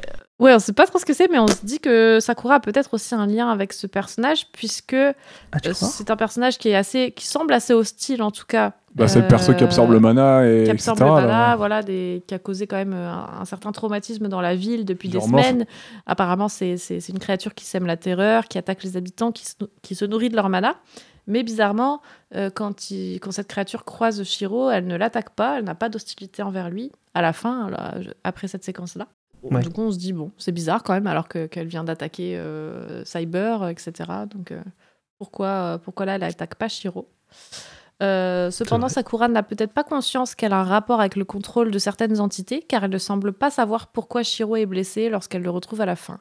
Donc je me dis, il y a peut-être un bail où elle sait pas, mais elle possède une sorte de grand pouvoir qu'elle contrôle pas, ou, ou Ouais. je sais pas, que- duquel elle n'est pas encore tout à fait consciente. Voilà.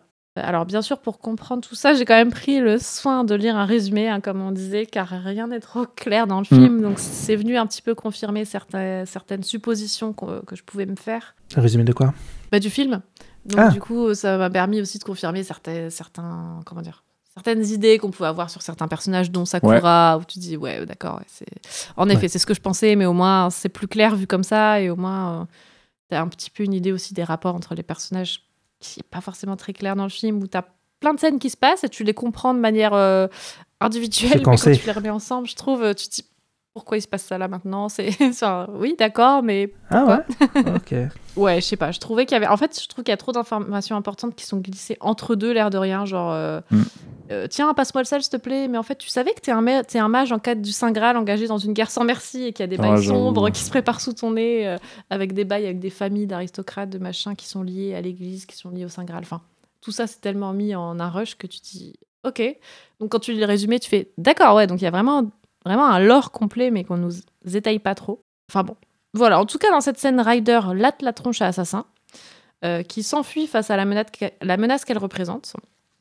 Donc on comprend que le personnage de Ryder, il a peut-être aussi pris en skill parce qu'elle semble en tout cas beaucoup plus forte que la première fois qu'on l'a vue. Après, elle, elle, elle est pas contre le même adversaire non plus, mais en tout cas, elle lui botte le cul. Elle est super, elle est super stylée dans cette séquence. Après, c'est dit au début du film que la force entre guillemets du maître, ça joue sur le servant. Donc, Oui. Et comme il est dit que Shinji est, est naze, bah t'es pas étonné qu'il se fasse latter, euh, latter le fion. euh, Bah oui, c'est justement un petit peu ce que je Après, me disais. le... Je me dis soit c'est parce qu'elle est contrôlée par le bon master, qui serait pas Shinji et qui serait Sakura, soit elle a désormais une force plus aboutie car elle agit pour une cause juste Mm. et entre guillemets en adéquation avec les pensées de sa master et non pas juste pour satisfaire l'ego d'un ado rageux. Ouais. alias Shinji qui en plus la maltraite, euh, on Mm. voit clairement qu'il la respecte pas quoi. Donc euh, il y avait peut-être pas cette connexion entre les deux suffisante pour Oui. que, Ouais, ouais. pour que la, la servante euh, réagisse correctement aux ordres du master. Je sais pas. Voilà, globalement, cette scène est ça, ouais. assez courte, mais assez sympa. Et voilà, je me suis dit, je vais parler de celle-là. Bah, J'aime bien comment, elle a- comment Ryder elle arrive, tu sais, ça en vue subjective, t'as as, l'impression que t'es Ouais. en FPS, là, elle, ça. Elle saute comme ça, ouais, Ouais, ouais, c'est stylé. J'aime bien. Ouais, ouais, j'ai bien aimé aussi. Et euh, d'ailleurs, euh, euh, comment il s'appelle? Shiro, au début, il... il sait pas trop qu'elle est Bah en non, mode il- bienveillante, parce que même lui, il, il se saisit dans une batte en mode euh, qu'est-ce que tu me veux? Et elle, elle est là en mode bah non, c'est bon, t'es sain et sauf, c'est cool, ciao. Ouais, voilà. Et lui, il est là genre ok, pourquoi pas? C'est bon, je peux me poser là parce que je suis en train de perdre des bouts. Ouais, j'avoue, le mec est littéralement euh, sucé de partout par plein d'insectes. Enfin, il y a des trous béants euh, Ah oui, oui. partout sur son corps. Ah, oui. Ah, Qu'est-ce qu'il est dégueulasse le perso. Mais ça, c'est un perso, le vieux là, Mm. avec les insectes. C'est un perso de Fate Zero. D'accord, Non, Ah comment- d'accord, ok. Il faudrait me Mec, dire les trucs. euh, you. c'est Edgar. Edgar, ouais. Et par contre, je pense vous avez quand même été surpris quand Shiro il se fait buter par Berserker, non? Par Berserker là. Ah vois, oui, ça fait- quand tout à coup, ça fait- C'est vrai, c'est vrai, j'avais oublié ce détail. Il y a les intestins qui roulent là. ouais, Ah oui. c'est incroyable Oui, oui. scène. Ok. bah, je me suis dit comment ils vont remettre tout ça à l'intérieur surtout. Bah, il l'a fait tout seul. Ouais. Ou il a peut-être plus de gros intestins, on sait pas. Genre, euh, Non, parce qu'il a les pouvoirs cachés, parce que c'est un mage, qu'il contrôle pas bien, il va le C'est ça, hein. Ouais, Ouais, c'est ce que je me suis dit. hein, euh, pff, il, il est hyper fort, mais il le sait pas encore. euh, On Oui. ne connaît pas encore son plein potentiel. Et puis, euh, vu que déjà il invoque des trucs sans qu'on puisse le voir, euh, lui-même il sait pas comment il fait. Bon, j'ai Oui, a fait bon, ok, d'accord. je me suis dit, ça sera expliqué plus tard. Dans ma, dans ma, dans ma, dans mon aspect candide, euh, dans ma crédulité, on va euh, comprendre après. j'ai été hyper naïf. Je me suis dit, c'est bon, ça va être expliqué. Ah non, fin du film. Ouais, mais parce que C'est parce qu'il faut Mm. tout voir. pour moi, et dans le film, il y a vraiment euh, beaucoup de trucs placés pour les suites, en fait. Je pense. Ouais, il y a des trucs qui sont passés euh, pour les suites. On a, eu, on a fait des petites suppositions avec Claire. Certaines s'avèrent apparemment vraies d'après les deux résumés qu'on a lus euh, du 2 et du 3. Mhm. Et bah, du coup, on n'en parlera pas là, mais on pourra peut-être en parler en off si ça t'intéresse. Comme ça, on spoil Ah non, pas la suite des gens qui veulent voir la j'ai- Les suite. voir, moi, les films, spoiler. Ah, bon, bah, on en parlera quand tu les auras vus. Mais euh, on a émis des petites hypothèses et il y en a euh, au moins deux, deux, trois là qui sont. On était dedans, on a fait Ah, ok, d'accord. Bon, bah. Même si je crois savoir co- comment ça va finir. mais, euh, avec la Dark Cyber et la. Ouais, c'est vrai qu'il y Ouais. a l'introduction de la Dark Cyber. Si, euh, si vous avez fini, euh, moi je pense que j'ai rien à ajouter sur ta séquence. Mhm. Je crois que j'en ai même oublié une petite partie de cette séquence en vrai, on va pas se mentir. Ah bah super, tu m'écoutes. Ah, t'en avais marre. Non, non, je t'ai écouté, mais euh, en vrai essayé en même temps de me repasser les scènes du film en même temps que, que tu racontais. Et euh, ouais, il y a des petits moments, euh, des petits moments que j'ai vraiment oublié. Euh, Je me souviens globalement de ce qui se passe, mais Les trous noirs. ouais, non, en fait, ce combat-là, je trouvais que c'était c'était le- peut-être le moins intéressant du film en vrai. Enfin, le moins intéressant. C'était pas le plus intéressant parce que je trouve que les... le début ça va quand il y a Assassin et Cyber qui s'affrontent et tout, mais en fait, Assassin et Cyber c'est cool toute cette petite partie là, mais en fait toute la partie avec Shiro, je la trouve pas vraiment intéressante. Enfin, le perso je le trouve pas intéressant et quand il affronte euh, finalement Papy, euh, Hmm. Papy insecte, bah en fait ça mène à pas grand chose je trouve finalement et il se fait juste latter, il se fait sauver, mais enfin je me sentais pas impliqué, j'avais même pas envie qu'il survive, tu vois, je voulais passer à autre chose. Euh, Je voulais qu'il clame. bah, en fait, il y a plein de persos autour de lui qui sont beaucoup plus intéressants. Bah oui. Et euh, enfin, lui, c'est juste un. Après, dans Fate Zero, il est pas là, si tu veux. On sort si tu veux mater, il est Ah, pas là. C'est que des persos cool dans Fate Zero. C'est avec le père, donc euh, voilà. Parce que, bon. Ah, euh, il a des élans de justicier, mais je trouve que c'est comme un petit enfoiré. euh, je peux pas le blairer non plus. Donc, euh, Je m'en doutais. on va en parler dans. On va en parler dans les quand on va aborder les persos dans pas longtemps. C'est ouais. un petit enfoiré je sais pas. Pourquoi mais- c'est un petit enfoiré Shiro? Ouais. Parce que c'est un esclavagiste. Ah oui, par rapport au début. On va en reparler dans quelques minutes. Comment ça, c'est l'esclavagisme Je comprends. Mais non, mais c'est une petite vanne, on va en reparler, on va en reparler. Alors du coup, moi j'ai choisi la séquence d'opening euh, pour un peu voilà illustrer ce qui m- à la fois me plaît et ce qui me plaît pas. Ça m'a arrangé, c'était pratique et euh, comme ça je vais détailler un peu plus mon- les points que j'ai évoqués en- Mm. euh, lors de mon avis. Donc c'est la séquence que j'ai appelée sobrement euh, séquence où il se passe plein de trucs importants mais on comprend rien et ça passe trop vite alors qu'on vient de se taper 25 minutes de tranche de vie. C'est joliment. Ouais, c'est ce que je me suis dit. Je me suis dit, ils auraient dû enlever le, flashback et commencer direct par le- l'opening euh, en normal, quoi. Oui, parce que le flashback, pour commencer, il n'est pas clair du tout. Euh, parce qu'avec là, on s'est dit, attends, ils sont présents, puis un an et demi avant, Oui, puis Ouais, un an ouais, et ouais. trois mois, un an et deux mois. Et demi là, il a pas le que là, il a pas le bras pété, là, il a le bras pété. Enfin, c'est ultra bizarre. Ouais, la chronologie. euh, Et on comprenait pas en fait les rapports entre les persos. On n'a pas compris tout de suite au début. Bon, euh, tant pis, j'ai écrit un truc, mais on va le faire un peu dans le désordre. Ouais. On n'a pas compris au début tout de suite que c'était Shinji qui envoyait sa sœur Sakura euh, en tant que larbin pour euh, pour aider euh, Shiro en fait. Bah, on a... Ouais, enfin, je vois pas le sens derrière ça. Genre, Non, euh, on comprenait pas La meuf, pourquoi euh, jours, Shinji a demandé ça quoi. genre meuf, t'as a 12 mis, ans, euh, rentre chez toi, tu vas pas faire le ménage chez moi Eh bah si. On a mis un moment à comprendre en fait que c'était Shinji qui avait fait cette demande. Et autant, euh, bon, je reviendrai, mais j'ai pas de souci avec les tranches de vie. C'est plutôt la manière dont c'est amené. Le flashback est un peu trop long et je trouve pour moi ça, a- on a un déséquilibre. Mhm. Donc voilà, bon, l'opening va illustrer un peu ce que, ce que je voulais, euh, ce que je veux dire un petit peu, ce que je veux exprimer. Donc pour commencer, l'opening est inclus dans la diégèse du film. Ça, je trouve ça chouette. Ça, je trouve ça chouette, j'aime Oui. bien. C'est, Ouais. euh, je trouve que c'est toujours une bonne idée quand c'est bien fait et, et ça évite d'avoir une coupure dans le récit. Même si de temps en temps une petite coupure stylée, euh, ça peut être cool. hein, euh, ça peut quand même raconter des choses, mais là, on continue d'avancer sur le récit. j'aime bien. Techniquement, c'est plutôt bien fait. Euh, même si certains choix esthétiques n'aident pas à la compréhension déjà compliquée de la situation. C'est beau, mais c'est peut-être pas les meilleurs choix pour comment dire pour que le spectateur, les spectateurs et les spectatrices restent focus sur euh, les infos que tu veux transmettre. Euh, Il y a des fondus, il y a de la pénombre et des visuels monochromes pendant l'introduction de deux nouveaux persos, hein, parce que Lancer et Archer, ils arrivent, ils sont quasi en noir et blanc dans la pénombre et tu les distingues même pas vraiment bien. Arthur, tu vois pratiquement pas du film, ça m'a beaucoup déçu. Non. Que c'est un Mm. personnage que j'aime beaucoup et voilà. Sur le coup, j'étais déçu. Ouais, ouais, ouais, c'est vrai qu'on le voit très peu. Hein, ouais. Ouais. Euh, Arthur, tu le vois en noir et blanc, et juste avant, tu crois- t'aperçois Lancer, dont tu distingues vraiment que c'est lui parce qu'il y a une lance à un moment pointée sur Shinji Oui. rapidement, sur Shiro, pardon, rapidement. Sur, ouais. Et c'est là où tu dis Ah, il y a deux persos là, j'avais pas compris. ouais, ouais, non, non, pareil. euh, Et ça va super vite. Il y a Ah des bah oui. sur leurs mains, sur machin, on voit pas leur visage. En plus, c'est des nouveaux persos, donc on les, on les identifie pas Non. encore. Moi, je me dis, bah, c'est qui elle Quand j'ai vu Cyber, je sais c'est quoi ce bordel C'est qui cette meuf Ils sont pas introduits proprement. Du coup, bah moi j'ai mis un moment à les, à les garder en tête et à me dire Ok, lui, c'est lui, elle, c'est elle, etc. Ouais, bah oui, oui. Je. Donc, pour, pour résumer un petit peu, donc Shiro passe la nuit dans son lycée hein, pour faire le ménage au KLM. Euh, alors que Sakura-chan euh, l'avait mis en garde et que les autorités également avaient précisé qu'un mystérieux rôdeur tuait la nuit, Shiro se retrouve attaqué au lycée par Lancer, on ne sait pas pourquoi. Hein, D'après les résumés dispo, il meurt, on suppose hors champ, parce qu'on ne le voit pas du tout. Pour être ressuscité, je pensais par Cyber. Ah non, il meurt pas hors champ. Le- Pas dans la série, il meurt pas hors champ. hein. Tu vois le, le le buter. Ah non, non, mais moi je parle du coup de ce qu'on voit dans le film. Ah oui, dans le film, on oui, on voit, oui, on va faire, oui, hors champ, ouais. On le voit pas du tout. Et moi, j'avais pas compris Mm. euh, qu'il était déjà Bah oui. mort une fois. On le voit qu'il est blessé après le combat contre Berserker, mais j- j'avais pas compris moi qu'il était mort. C'est en lisant le résumé. Donc Oui, là, bah déjà, il y a un problème, tu vois. Tu vois juste une grosse flaque de sang dans l'opening, ouais.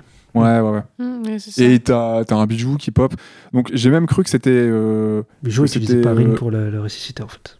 Ouais, et moi j'ai cru que c'était Cyber qui le ressuscitait. Et en fait, non, c'est Non. Rin. Ouais, c'est Rin, ouais. Du coup, Lancer, Cyber, on les connaît pas. Ils vont, ils vont s'affronter. Euh, Cyber, elle affrontera Lancer et Archer aux côtés de Shiro. Tous ces persos, on les connaît pas. Ils s'affrontent et c'est expliqué rapidos par une voix On off. sait même pas pourquoi ils s'affrontent. Non, c'est pas. On sait que Cyber, finalement, euh, on on apprend après que Cyber a été invoqué. euh, Archer, c'est juste. Euh, par- pour Archer, c'est juste que. Cyber, elle dit Ah, il y a des ennemis qui arrivent, elle attaque Archer, tu vois. C'est tout- c'est juste ça, et lui. il- Et Shiro, là, il dit arrête, et c'est là qu'il utilise son saut, en fait, et que tu comprends dans la série pourquoi il D'accord. utilise le saut, tu vois. Enfin, qu'est-ce que c'est le saut Ok. Ok. Et euh, voilà donc cette séquence euh, narrative durant l'opening, je trouve que c'est un joyeux bordel. Ouais. Euh, L'intrigue, elle continue d'avancer, ce qui est cool, mais euh, les éléments scénaristiques nous sont dévoilés, mais j'ai l'impression que le film ne s'adresse, c'est ce qu'on disait au tout début tout à l'heure, s'adresse pas à moi, néophyte de Fate, Ouais. puisque rien n'est fait pour que je comprenne exactement les enjeux des scènes se déroulant sous mes yeux. Donc c'est compliqué. La narration, elle reste nébuleuse, euh, même avec la voix off de Zoken, hein, qui nous explique le contexte de la situation et effleure les enjeux qui restent tout de même cryptiques. Ça en soi, la voix off, c'est pas trop une mauvaise idée parce que c'est un personnage qu'on voit dans, Oui, heureusement qu'il nous dit. euh, qu'on voit dans le film, mais euh, bon. qui, qui nous explique un petit peu, mais même c'est hors de propos, je trouve, parce que. C'est pas hors de propos, mais tu lis des informations et d'un seul coup, en fait, c'est riche, c'est très riche en quelques secondes et en fait, on comprend pas vraiment à quoi ça fait référence. Je sais pas à quoi la raccrocher les On enfants. parle de la guerre des servantes, de la septième servante invoquée par machin, et tu fais. Je comprends rien, c'est qui, qui est qui, qui est quoi euh, Enfin, certes, ok. septième, c'est discours, Saber, Mais hein. en fait, tu l'oublies aussitôt parce que comme t'as pas eu les refs et que tu sais pas ça s'identifie à qui, à quoi, et que directement après, t'as l'impression d'avoir fait un bond dans le temps où d'un seul coup, il, il traîne avec Rin alors que dans, la, dans, dans les 30 premières minutes, genre en mode il est en crush sur elle, il ose pas lui parler, et d'un coup, ils traînent ensemble avec cette meuf qu'on sait pas qui c'est, qui, qui est Cyber en fait. Mais je trouve Bah que c'est oui. pas dit au bon moment ou pas de la bonne manière, ce qui fait que ben, ça a beau être dit par euh, Zoken, là, du coup. Mm. Moi, j'ai du mal à intégrer les informations parce que c'est beaucoup de l'or d'un coup. Et après, on passe à autre chose et, et j'ai pas eu les liens, en fait. Donc, j'ai un peu oublié ce qu'il a dit finalement. Et. Enfin, je sais pas, c'est pas. C'est pas...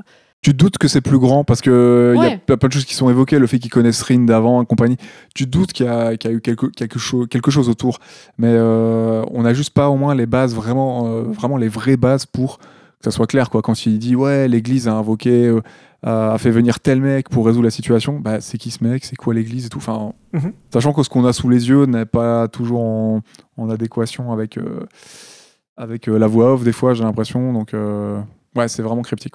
Bon voilà, Bon, globalement je trouve ça dommage que cette séquence, euh, que toute cette séquence, qui est tout de même sympa, hein, euh, sur certains aspects, soit bâclée en termes de narration, alors que on est précédé par 26 minutes d'exposition et de tranches de vie lycéenne, qui en vrai, je trouve que ça apporte pas grand chose. Il y a plein de moments où en fait on s'en fout. de voir Shiro faire de l'arc, euh, de, de, de l'arc, etc. Enfin, en fait, ça apporte rien du tout, je trouve. On pourrait juste présenter toute l'intro en 5 minutes et recentrer le, le récit sur l'essentiel. Là où ça m'a frappé un peu, c'est que on a, pas cou- enfin, on a parcouru diverses choses et on est notamment allé sur le wiki, euh, le wiki de, de Fate.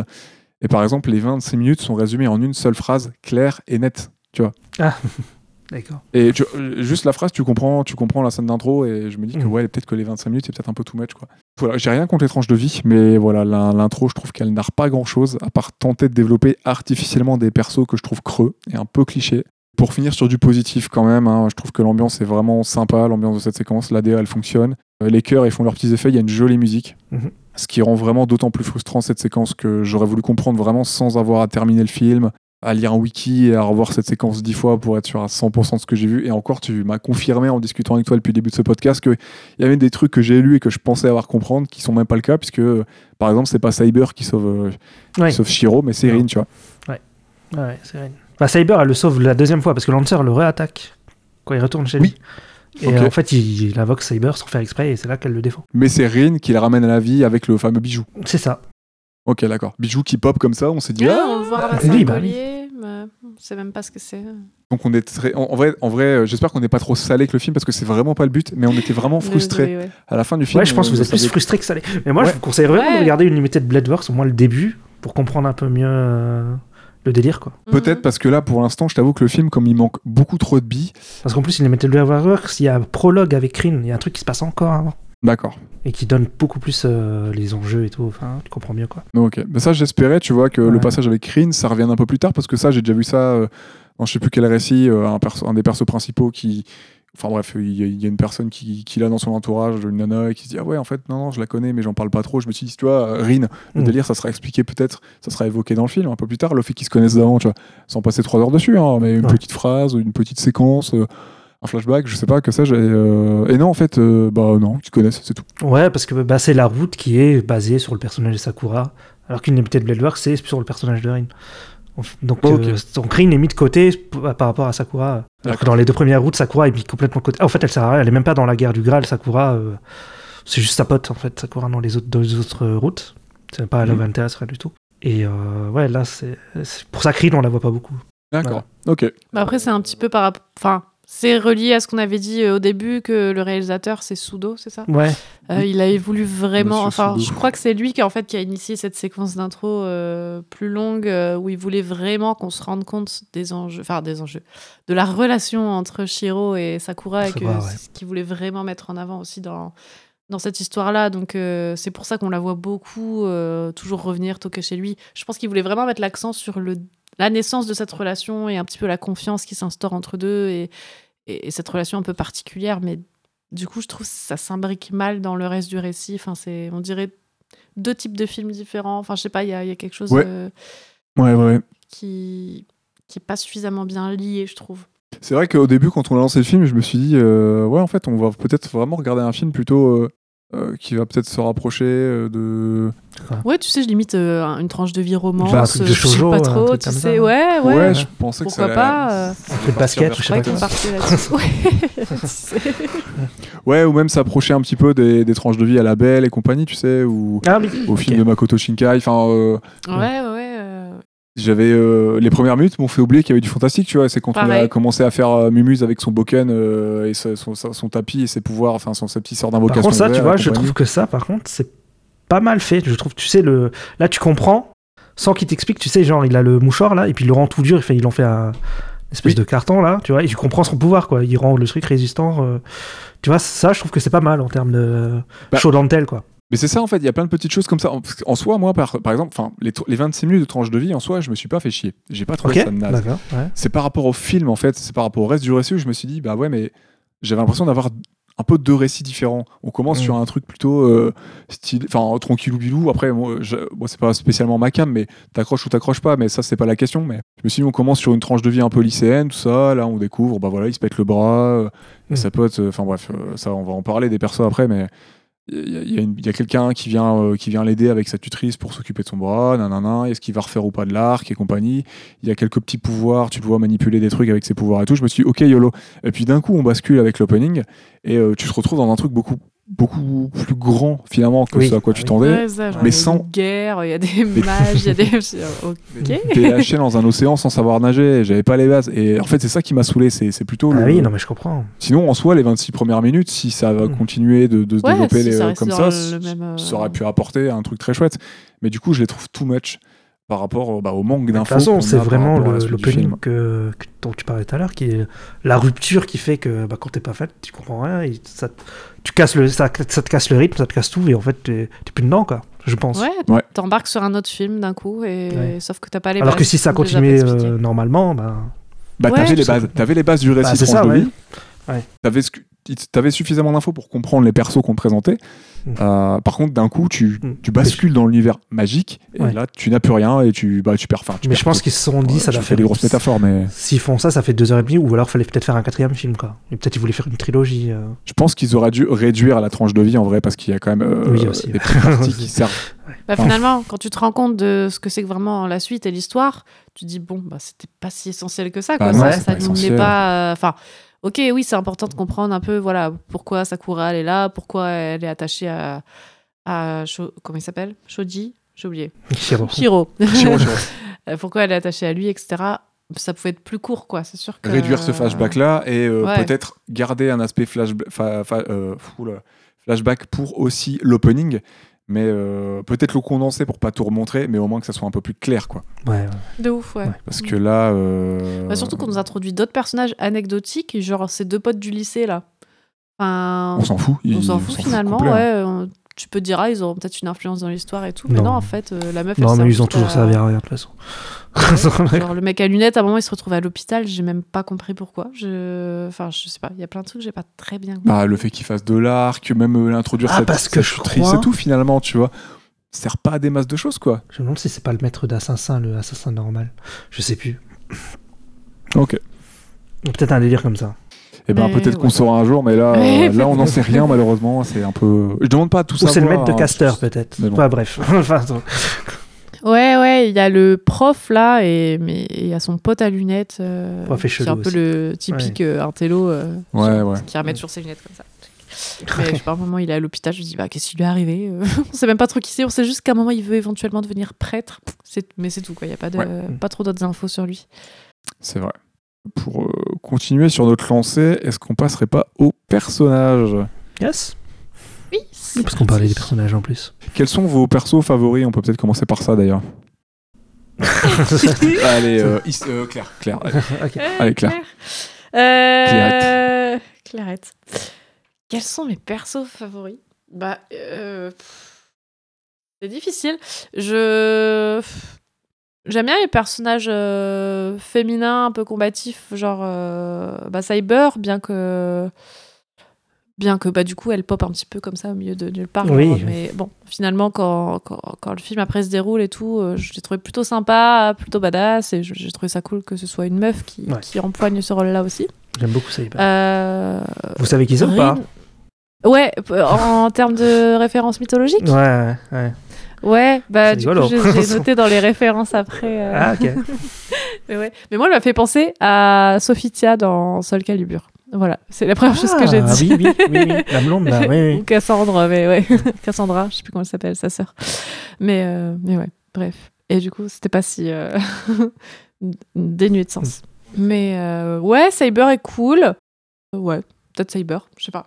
Après, Rin est sympa aussi, en effet. Après, on la voit pas. On la voit pas est pas beaucoup. très exploitée dans le film, beaucoup, mais elle a l'air sympa. Elle a l'air sympa. En vrai, moi, tous les servants, je les trouve stylés, tu vois. Enfin, En vrai, bah, sœur, euh, ton- enfin, assassin. Assassin, je trouve sympa aussi. Ouais, ouais. Ouais, Tous les cara design, en fait, j'aime bien. Sauf Shiro, Ouais. qui a un cara design vraiment de mec euh, lambda, je trouve, euh, de, de bonhomme roux. Bah là, lui, lui, c'est basique sur 20. Enfin, Shiro, je sais pas si euh, tu fais exprès, ouais. mais... Shinji, c'est pareil, et Sakura en vrai. hein. Ouais, Sakura. C'est. Franchement, c'est Kara Design sur 20, quoi. C'est dessine-moi un, un personnage de manga euh, vraiment, j'ai l'impression sans aucune patte, et t'as ces trois là, quoi. Enfin, c'est pff, le trio de l'enfer, quoi. Enfin, chacun ses goûts, hein, vraiment, euh, aucun problème. hein. Mais euh, Je suis pas sûr d'être d'accord pour Sakura, mais pour les autres, ouais, je suis d'accord. je reparlerai un petit peu quand on évoquera. Oh, puis on peut peut-être déjà évoquer le Kara Design, hein, euh, Mhm. je me répéterai pas, mais je trouve que, ouais, les servants, avec je suis d'accord avec vous, tous les servants sont stylés. Tu les gardes en tête une fois que tu les as vus. Ils Casper sont est cool. classe. Ouais, Elle me revient en tête, mais tout de suite, j'ai dit, ah, j'aime bien son, j'aime bien son design. elle est hyper stylée. On la voit pas beaucoup, mais. Mais une fois que les persos. euh, et là où ça m'a frappé, c'est que une fois que les persos deviennent humains, donc par exemple quand Cyber, elle retire son armure et elle met des vêtements humains normaux, et ben elle est lambda. Elle a, tu la distingues plus des autres persos, elle est noyée dans le flot de personnages. Et, euh, et en fait, je trouve que euh, ils ont pas un cara design assez efficace pour être, marqué, euh, pour être marqué. Genre si tu me dis demain dessine Shinji, dessine Sakura ou dessine, euh, ça y est, tu m'as mis un trou noir sur le prénom euh, euh, du personnage principal. Tu... Shiro Shiro. Shiro, ouais, voilà Ah tu dessines Shiro, et ben ils ont aucun trait caractère particulier, même physique, et incapable de les dessiner Ah, je et dire à quelqu'un. veux dire, Mais, mais Cyber dans Fate Zero, elle est en. Quand elle est en civil, elle est en costume cravate. Enfin, en smoking. Ouais. Et je trouve que ça lui va trop bien. Enfin, j'adore le perso en smoking, tu vois. Mais euh, ça lui donnait un truc, je trouve. Et là, c'est vrai Ouais. qu'elle est en- habillée normal, quoi. Enfin, alors, on est Ouais, combien, en et tu gros, les distingues plus. Alors qu'en armure, elle claque. hein. Tu Ah, mais ouf. Ouais, son armure est direct cool. c'est qui. Son armure est a très, aucun très problème. cool. Et ça, c'est un peu mon souci avec le cara design d'ailleurs euh, des personnages. euh, c'est que, euh, bah voilà, demain tu me dis, euh, il y a plein de mangas, il y a plein d'animés où tu me dis, dessine-moi le personnage principal, euh, le ou la personnage principal, ben, ou les personnages principaux, il y en a plein qui auront une belle caractérisation. Là, je trouve que pff, ils ont pas une coupe de cheveux particulière, ils ont pas des formes particulières, une marque vraiment particulière. Mhm. C'est vraiment avatar, quoi. C'est, c'est, enfin, c'est, c'est des avatars, quoi, et euh, ils doivent être un peu génériques et en plus des Mais clichés, quoi. Mais je pense aussi que ça a été pensé comme ça dans le jeu vidéo à la Je base, pense, oui. en fait. Parce que c'est les cara design du jeu vidéo, hein, sur le coup. euh, Ouais, tu- Ouais, mais, mais du coup, peut-être que là dans le jeu ça fait sens, mais je trouve que dans le film ça fait pas, pas trop sens. Enfin, en tout cas, moi, en tout, moi ça, on va dire que moi ça me touche pas pour euh, rester sur Mhm. juste mon avis personnel. Chacun ses goûts, il y a aucun problème là-dessus, encore une fois. Mais moi ça me parle Bah, pas. moi j'aime bien Rin, que- tu vois. Rin, elle a des trucs dans les cheveux, elle a des petites oreilles, des petits trucs. Mm. tu vois. Ouais. Mm. Elle, a, elle a un truc un peu différent, je trouve, que, que les autres. Même comment elle, est, comment elle ses habits tout rouges et tout. Enfin, Ouais, elle, tu elle te souviens un peu d'elle, ouais. Elle, elle est un peu différente, je trouve. Ouais, c'est vrai. Rin est un peu différente. Mais voilà, le trio là. Ouais, bah en fait, c'est surtout que. je- Enfin, ça. Il y a certains rôles qui sont quand même assez clichés, je trouve. Et bah, après, c'est pas un mal, forcément, mais qui sont très typiques des persos qu'on peut retrouver dans les animés. Bon, ce qui est pas forcément, comme je disais, un mal, ça va introduire parfois des codes auxquels euh, nous, en tant que spectateurs, on va se raccrocher. Et ça peut Mm. aider à la compréhension de certains personnages, d'ailleurs. Mais là, franchement, euh, il y a des fois, genre, c'est exagéré sur 20. Genre, Shinji, je trouve que il regroupe vraiment tous les traits de personnalité et comportement du rival antagoniste, mais du coup, il a rien de plus, quoi. Enfin, les poses, les rires cruels et machiavéliques, tu sais, genre euh, Ouais. les, con- les, les délires solo où il se sent plus pété euh, d'un seul coup. Enfin, son attitude méprisante et hautaine, euh, enfin, ça en fait vraiment le personnage à détester, quoi. Et finalement, bon, c'est peut-être parce que c'est que le ouais. premier opus, je sais pas, mais je trouve qu'il Bah, a normalement, rien Shinji, plus. on s'en fout. Après, on- je crois qu'on le verra même plus. Hein. Bah ouais, du coup, je trouve ça Parce que bizarre. même dans les autres histoires, Shinji, tu le vois au début, puis après, c'est pas un Je trouve personnage ça bizarre important. d'autant accentuer là-dessus, du coup, parce que c'est Ouais. vraiment pas subtil, tu sais. Genre, je Bah, je pense que c'est méchant. c'est surtout pour développer l'histoire de Sakura, je pense. Plus que Ouais, mais même euh, Sakura, j'ai du mal. Enfin, personnellement, Ouais, hein, c'est mon avis. Mais je trouve qu'elle est très cliché aussi dans le genre, euh, tu sais, la meuf ultra timide qui crush sur, euh, sur Oui. le héros. Mm. Mais qui, pour l'instant, je trouve. Enfin, pour l'instant, encore une fois, j'entends. hein, Peut-être, elle est Là, très ouais. certainement développée. Et- et on Après, parle évidemment. Du premier film, peut-être. Mais on parle du premier film pour mais là- l'instant. En l'état. Moi, je trouve qu'elle fait un peu coquille vide et elle a pas trop d'utilité à part s'inquiéter pour le héros, quoi. Donc, euh, je sais pas. Enfin, on la voit, on la voit énormément dans l'histoire, donc on sait qu'elle aura une importance cruciale dans, dans l'histoire de façon générale. On insiste bien sur sa présence auprès de Shiro, donc on se doute que leur lien, il a une importance capitale et que peut-être elle sera même une clé décisi- décisive dans le déroulement du conflit. Euh, genre un personnage, comme je disais, au pouvoir puissant, euh, qu'elle sait pas encore, machin, etc. Mais pour l'instant, euh, bah, ça sert pas à grand chose. On la voit vite faire des cauchemars, donc on se doute que peut-être euh, elle, elle ressent un petit peu ce qui se passe, etc. C'est un mais... perso qui n'existe pas, je trouve. Mais je sais pas, elle m'énerve en Ah. fait. C'est, Ah ouais avec sa voix, sa voix là, on dirait qu'elle s'excuse à chaque fois qu'elle parle et tout. Enfin, je trouve que ça fait très cliché, genre ah ça me paille. Ah, moi, à un moment, j'ai ressenti de ah, la machin jalousie, et tu vois, euh, avec Cyber. euh. Ah ouais? Ah oui, à un moment, pas, quand, j'ai- j'ai quand elle arrive, réussi fait Ouais, vas-y, t'es revenu, tu l'as encore blessé, machin. euh. Oui, oui, elle est, elle contrariée, Elle mais commence à se vénère? Et j'ai l'impression moi, qu'elle va devenir très. Peut-être après, ouais. Parce ouais. que à un moment, tu sais, ils sont dans la. Quand elle va le voir dans la. Dans la grange, là, où je sais pas quoi, dans la cave, là, dans le garage. Oui, garage. oui, oui, ils discutent. Ils discutent et puis elle dit Ouais, si je fais quelque chose de mal, euh, est-ce que tu m'arrêteras ou je sais pas quoi. Et je me suis dit Ah, Oui, bah oui, en- encore une fois, justement, c'est le truc un peu genre, hé, je je pense que dans les films d'après, je vais faire un truc de badass et vous êtes pas prêts. C'est ça. Et sur ça, pourquoi pas, tu vois, à la limite, justement, il y a ce côté très tranchant où elle va passer genre de, de la lumière à l'ombre, peut-être, tu vois, genre c'est un personnage qui a l'air très pur comme ça, etc. Mais Ouais. je trouve trop, enfin, je sais pas comment dire, elle est, je la trouve pas assez nuancée Ah, pour moi, elle va dans devenir dark cet de ouf. opus-là. Je pense qu'elle va être méchante. Je pense aussi, je pense aussi. Mais là, euh, moi, elle m'agace un petit peu. Je trouve qu'elle est, elle fait trop ce personnage euh, euh, un peu maternisant pour le héros, et à la fois elle est plus jeune, donc elle est dans un rapport un peu de soumission. Enfin, j'ai trouvé ça un peu bizarre le fait qu'elle fasse le ménage chez lui. Enfin, moi, je trouve qu'il y avait plein de Non, mais ça, c'est euh, très bizarre. C'est à tout le monde qui va chez lui. C'est étrange. Shiro qui, mange- qui mange chez Shiro. Qui. Bah, c'est... Moi, je trouve qu'elle n'existe pas. C'est... Pour moi, c'est pas un Ah ouais personnage, hein, euh, Sakura. C'est, euh, c'est un faire-valoir, c'est une excuse pour faire faire des trucs à Shinji et euh, pour, euh, pour que Shinji fasse faire euh, des trucs à Sakura pour que ça vénère euh, Shiro. Et Shiro, enfin, Shiro, il décide de la vie de Sakura. Enfin, enfin, c'est juste pour moi, voilà, c'est un love Ouais. interest, c'est un larbin. Quand il décide qu'elle vivra chez lui, Mais ouais, il lui lui demande pas son avis. tu vis chez moi. en fait, à aucun moment, elle fait un choix, Sakura. À aucun moment. Et même si bah, le, le, le- le dialogue que tu viens d'évoquer, là, euh, si je fais un truc de mal, tu m'arrêteras, c'est encore une fois euh, Shinji, qui, euh, Shiro, qui va di- de- bah, euh, comment dire, décider de la vie d'une gamine qui a quoi 13-14 ans Et qui est son esclave à la maison. euh, elle lui fait à bouffer, elle fait la vaisselle et tout. euh, pff, Après, ça vient d'elle, hein. c'est pas lui qui demande. Hein. bah, ça vient Bah, d'elle, ouais, non, mais ça vient pas d'elle. C'est Shinji qui lui a demandé de faire ça qu'elle et elle le fait. envoyée. Ouais, De quoi De faire la hein. cuisine? Non. Bah oui, c'est Shinji qui l'a qui l'a envoyé chez lui, euh, euh, chez Shiro euh, pendant sa convalescence et elle a continué à le faire. Ah oui, quand il avait l'épaule blessée. Elle aimait, à, à Ouais. aucun moment dans le film, elle aimait le souhait elle-même de faire quelque chose. Donc pour moi, elle n'existe pas en fait. Elle est juste là pour, euh, pour, euh, pour faire jouer la rivalité qui est naze en plus entre Shinji et Shiro. La rivalité qui se base sur euh, pff, oh, il a arrêté le tir à l'arc, du coup l'autre il est vénère. pff. Ah, super. euh, J'ai perdu mon adversaire. Oh là là. Elle a aucun arc narratif dans le premier film, aucun. Euh, son perso, il raconte rien. euh, euh, c'est dommage parce qu'elle est liée à l'intrigue principale. euh, elle prend aucune décision, enfin aucune. Genre le Ouais. perso, c'est euh, c'est un robot. En fait, elle, ouais, elle fait soumise, effacée. Elle a toujours une voix frêle au bord des larmes. Enfin, je, je sais pas, moi, je trouve ça un peu, un peu too much. J'aurais bien aimé voir un. Enfin, je sais pas. Après, c'est peut-être justement pour marquer le fait que d'un seul coup, elle va basculer et que ce sera Je plus pense, hein. la même et ce sera Mm. d'autant plus impactant. Mais c'est dommage de pas lui avoir donné Bah, plus de après, consistance. tu peux écrire le euh, perso et qu'il pas. change dans le deuxième film. hein. Là, il est, Ouais, pour moi, il ouais. est pas écrit. Enfin, Je suis d'accord, après, j'ai ça pas trop aimé peut-être, hein, mais moi perso, je déteste ce genre de personnages euh, Ah, sont. euh, bah, Pas c'est un objet en fait. C'est pas un perso, c'est un objet. C'est Mm. bah tu tu t'évoquais le MacGuffin tout à l'heure, le Saint Graal, mais c'est ça le vrai MacGuffin du film en fait. C'est elle, je trouve. C'est c'est pas Ah, un perso pour moi. sûr d'être d'accord, ok. Ouais. C'est c'est l'objet du film euh, que Shinji et Shiro ils s'envoient, ils se renvoient la balle et finalement, euh, enfin, Après, c'est pas le traitement général des persos féminins. C'est Ah non, ça qui c'est est. son traitement, Sakura, bien C'est sûr. ça. C'est pas genre. euh, c'est ça qui me. Qui me. Enfin, je sais pas comment dire, qui me.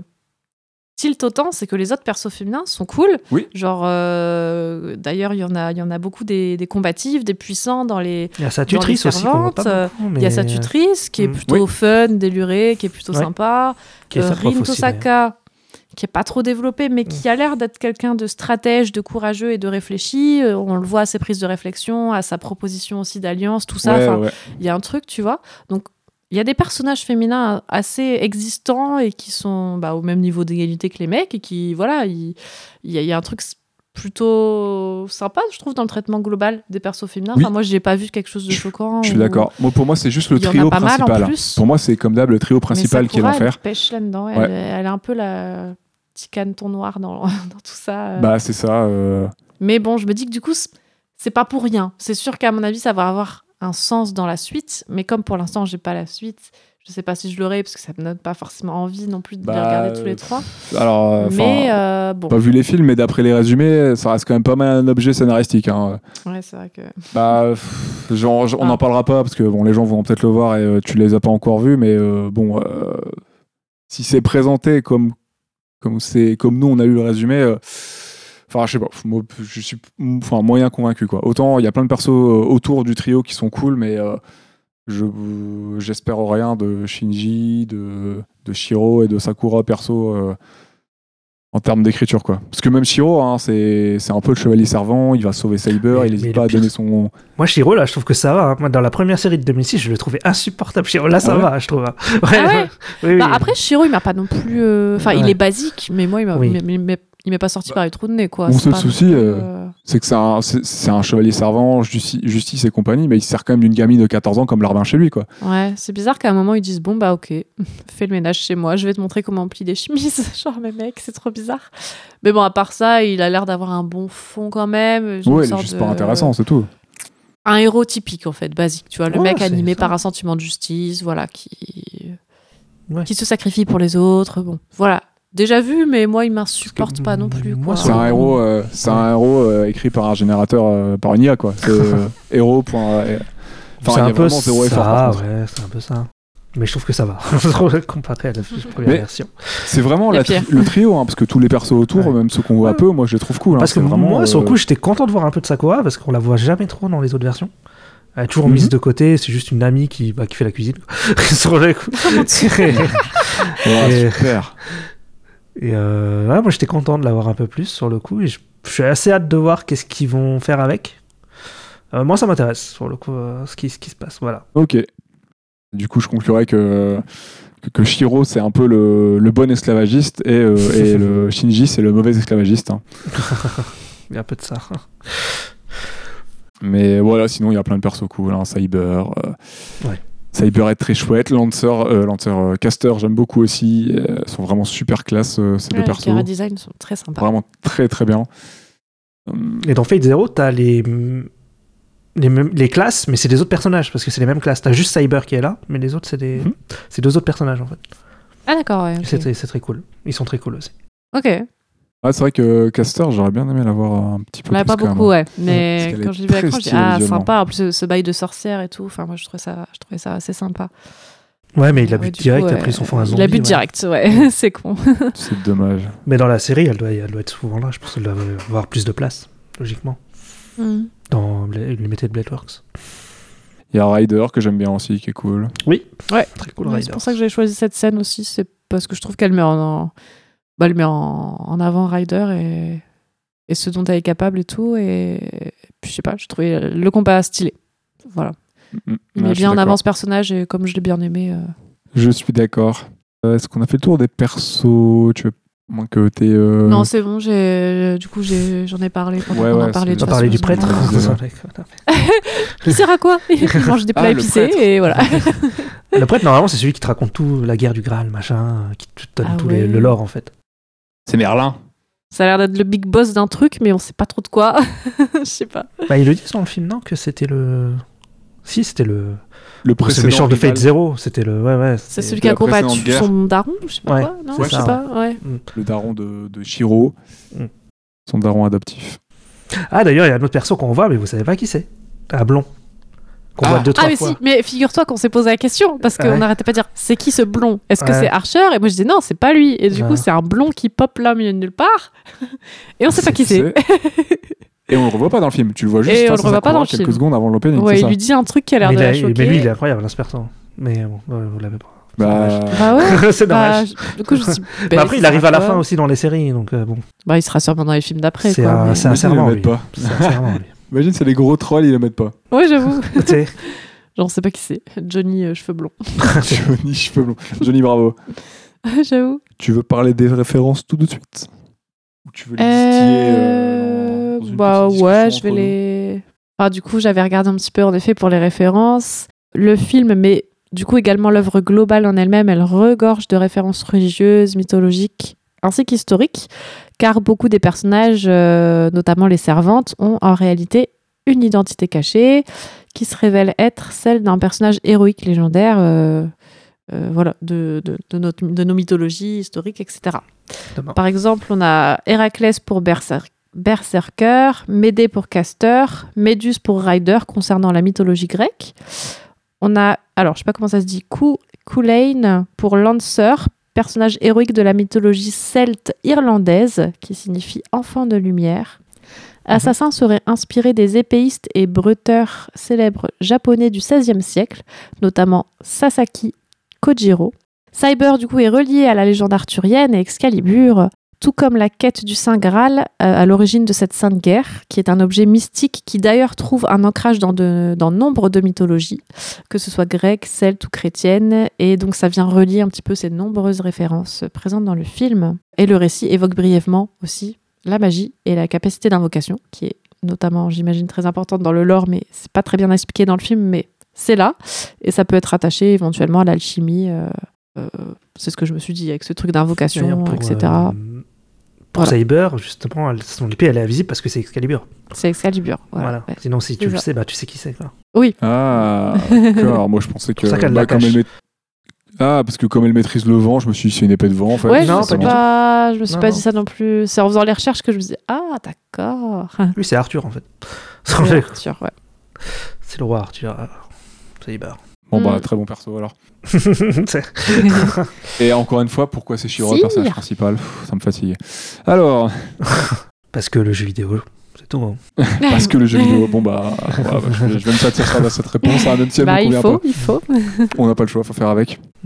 Est-ce que ça vous dit de parler un petit peu des visuels euh, de nouveau assez rapidement, vu qu'on a déjà un Ouais. petit peu dit euh, Go, On go, a déjà un peu go. parlé, ouais. Donc le film est un mélange d'animation 2D et 3D. hein. Il y a beaucoup de, il y a des props 3D, donc euh, décors, euh, décors, euh, véhicules en tout genre, tout ça. Il y a des, des beaux mouvements de caméra aussi en 3D, euh, assez amples, assez dynamiques, euh, qui, voilà, qui proposent pas mal de points de vue et voilà, même des vues, des vues POV, hein, comme tu disais tout à l'heure, hein, des vues en mode FPS, en point de vue personnel, Oui. avec notamment, notamment Ryder qui traverse le toit à la fin du film pour aider, euh, pour aider Shiro. Ouais. Très trop, c'est bah, plutôt cool et euh, c'est bien, c'est bien immersif pour nous. Mm. Euh, à la direction artistique, on a Koji Eto, qui est un, donc un directeur artistique et background artist, donc euh, artiste spécialisé dans les décors. Il a pas mal travaillé sur Fate, hein, euh, sur la licence, notamment donc, sur Ravensfield. Il travaille sur les trois films, euh, mais aussi Fate Zero et Unlimited Blade Works, donc, euh, y compris à la direction artistique et au background art. Il a travaillé sur la série Demon Slayer, hein, comme on reste chez Ufotable, hein, euh, au même poste, donc Ouais. euh, décor, et, euh, décor et DA. Il a travaillé sur Zestria, euh, Tales of Zestria The X, C'est Zestiria. Tu l'as mal écrit. ah, pardon. Merci. Euh, dans l'équipe euh, 3D CGI et au background artist. Et sur Psychopath, qui est aussi une série assez connue euh, Ah oui. ces dernières années, à la DA et au décor. Donc, euh, bah voilà, globalement, même si on a déjà un peu donné notre avis, qu'est-ce que. On a tous apprécié les visuels du film, je pense. On a passé un bon moment là-dessus. Ouais, complètement. Bon, moi, ouais, je trouve ça très cool. Très propre, euh, très, euh, très stylé. Il y a une grosse différence avec la série euh, juste avant, que je rappelle être. Limited Blade je Works rappelle... Ouais, exactement. Euh, Blade Works, oui. Bah, il y a plus de budget, quoi, mais euh, non, en vrai, euh, c'est à peu près la même chose. C'est à peu près leur, leur euh, patte hein, de faire du mélange 2D 3D, je trouve. Ça a l'air, ouais. Mm. Ouais, ouais, mais il pourrait y avoir un gros gap, par exemple, comme il pourrait y avoir entre. Bah, il y a quand même un gap, ouais, il y a quand même un gap. Euh, parce qu'on a évoqué dans l'épisode précédent on parlait de on parlait de Dofus et il y a quand même un, euh, un gros gros gap entre les séries Dofus, Wakfu et le Et film. le film. hein. Oui, oui. Mm. Non, mais il n'y a pas de. ça, par exemple. il Y a... Je crois pas qu'il y ait un combat qui dure 10 minutes dans Fate, euh, la série, mais. Oui, oui, ça va pas être euh, rythmé pareil, c'est sûr. Bon, Après, c'est vrai que le film, il est joli hein, dans son ensemble. euh, moi, j'ai. Franchement, au niveau visuel, j'ai trop rien à dire. euh, surtout les scènes de combat. Je trouve qu'elles mêlent super bien 2D et 3D. Bon, il y a des trucs plus jolis que d'autres, mais euh, au niveau, en tout cas, de- des mouvements de caméra, de la fluidité des combats, euh, des, des chorégraphies, il y a vraiment un truc que je trouvais très très bien foutu. On est pris par l'action. C'est original, c'est fluide et c'est convaincant. Euh, les décors, les paysages, ils sont chouettes. Je trouvais qu'il y avait des belles lumières parfois, des belles couleurs. Euh, le film, il a globalement quand même de la gueule. Comme on disait tout à l'heure, moi, c'est pareil.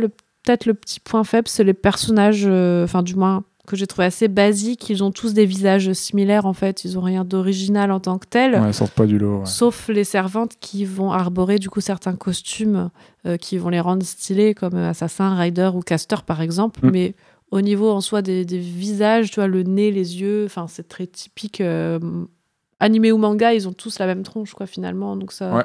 pour moi, il y a rien qui se dégage euh, particulièrement euh, à ce niveau-là. Je trouve pas les, les visages très originaux en tant Oui. que tels, mais Je vois, ouais. après les costumes, tout ça, ce qu'ils ont fait des, C'est ça, des ouais. servantes par exemple. euh, C'est les props, les costumes qui vont faire, Exactement. euh, Là, ça, ça, ça vient rendre certains personnages plus stylés, ouais. C'est un peu dommage parce qu'il y a quand même beaucoup de persos.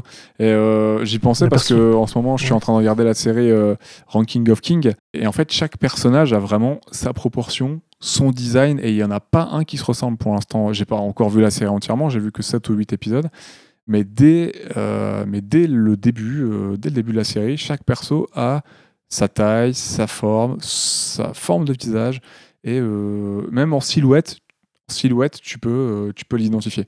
Chose euh, que je défie de faire. Enfin, moi, je serais incapable de, de, de- en silhouette de- d'identifier un perso pour l'instant, hormis avec les armures et compagnie. Euh, euh, ceux des servants, oui. Par contre, tu les mets en tenue normale, en tenue standard humaine. Je reconnais aucun des persos, je pense, en silhouette. Et par exemple, dans King of Kings, c'est vraiment marquant, puisqu'il y a vraiment des styles différents et euh, des, bouilles, des proportions différentes. Et c'est vrai que là, euh, ce que je disais un peu plus tôt, hein, pour, pour ce Fates-là, pour ce film-là, bon, c'est un peu, un peu compliqué, quoi. Je pense qu'un perso dont on n'a pas parlé, tu le- tu l'identifies tout de suite, c'est euh, la gamine. On rappelait que la Isabelle, je sais Ouais, comment elle s'appelle. sauf elle, euh, la gamine euh, Elle, oui. qui sort de nulle part. qui- Parce que j'aime bien la, la petite avec le gros berserker, c'est- c'est c'est très drôle, Ouais. je trouve. ça marrant, fait un peu. Dans League of Legends, c'est- c'est quoi? Il y a une petite fille aussi qui Ah, balade avec un gros c'est. Annie, Ouais, qui voilà. invoque un teddy bear euh, enflammé, Ouais, là. voilà. ça fait un peu ça, le tout petit Ah oui, me personnage qui a l'air tout mignon, tout chou et qui se balade avec le, le, putain de titan colossal. Ouais, c'est ça. Mais elle, c'est parce qu'elle a son costume qu'elle garde. Euh, mais du coup, chapeau, euh, ouais. mais c'est- c'est- tu vois, c'est encore une fois, c'est ce qu'on dit. C'est comme avec les autres servants, c'est vraiment leurs vêtements travaillés pour qu'ils aient une forme. heureusement, ils ont fait un beau taf, je trouve, sur. euh, Mais sinon, tu vois, ils ont quasiment tous les mêmes ouais. proportions. euh, Oui, bah, comme Ouais, dans beaucoup d'animés finalement ou de mangas, ils ont les mêmes nez, tu vois, les petits nez comme ça, euh, les mêmes yeux, les mêmes. Enfin, il y a rien qui se dégage trop, je trouve. De... Dans Escaflowne, ils avaient tous un nez et tout long. ça. basique. De quoi? Dans Escaflowne, ils avaient tous un nez long comme ça. ça- Ah. bah, regarde, n'empêche, enfin, tu citais tout à l'heure un, un peu plus tôt FMA. FMA, c'est pas le cas. hein. FMA, la plupart des persos, tu peux les identifier avec leur silhouette. hein. Ouais, Ils sa- chaque perso a sa gueule, son visage, euh, ils ont leur propre euh, traits euh, physiques et tout, et euh, quasiment tout, enfin, on va dire les persos principaux comme on peut avoir dans ce Fate-là, euh, tu vois, ça peut- t'aurais pas de mal à identifier, tu vois, ouais, par ouais. leur silhouette, au moins par leur silhouette, tu vois. Là, euh, plus compliqué, je Ouais, trouve. c'est plus compliqué, c'est vrai. Mais ça reste joli, hein, on va pas, on va pas trop, euh, pas trop tirer sur l'ambulance. hein, c'est complètement regardable, c'est vraiment plutôt très joli par moments. Il y a des beaux plans avec une belle lumière à certaines séquences et euh, certains beaux plans d'ailleurs de la ville. Il y a une belle lumière par moment sur la ville et euh, c'est quand même vachement agréable. On va pas se mentir. À un moment, il neige aussi, ça donne un truc sympa. Moi, j'aime bien. Ouais, au début. Ça euh, me dit quelque chose, ouais, ouais, ouais. Mm. Oui. C'est pas la fin? Bah, Si, au c'est début aussi, avec les Ah, au saisons d'hiver, du printemps et de l'été, parce que tu as les flashbacks euh, Ah oui. un an et six mois, un an et trois mois et tout, et à un moment ils sont en plein hiver, à un moment ils sont en automne et tout. Et, euh, Mm. Oui, c'est vrai. Ouais. et puis le début il est très paisible, donc tu as une lumière, euh, t'as, t'as une belle lumière, c'est calme, avant que la tempête arrive avec l'opening. quoi. Ouais. Donc c'est plutôt agréable. Est-ce qu'on parlerait pas un peu musique? Est-ce que tu nous présenterais pas un petit peu le- les, euh, les, les musiciens, les musiciennes euh, qui. euh, bah, apparemment une compositrice, euh, Oui. la compositrice du film. Une femme, ouais. Donc c'est euh, Yuki Kajiura, donc qui est une compositrice, arrangeuse et productrice de musique euh, japonais. Elle a fait la musique de plusieurs séries animées populaires telles que Sword Art Online, Puella Magi Madoka Magica, euh, je le dis bien, Fate Zero, Oui. Je l'ai époustouflé. The Garden of Sinners dont t'as- Claire a parlé tout à l'heure, Ouais. Euh, Pandora Hearts et euh, Demon Slayer, donc Kimetsu no Yaiba. Euh, en tant que compositrice, Kajuhira est connue pour ses motifs musicaux et ses leitmotifs uniques et distinctifs, ainsi que pour sa fusion distinctive de la musique classique contemporaine et de la musique électronique.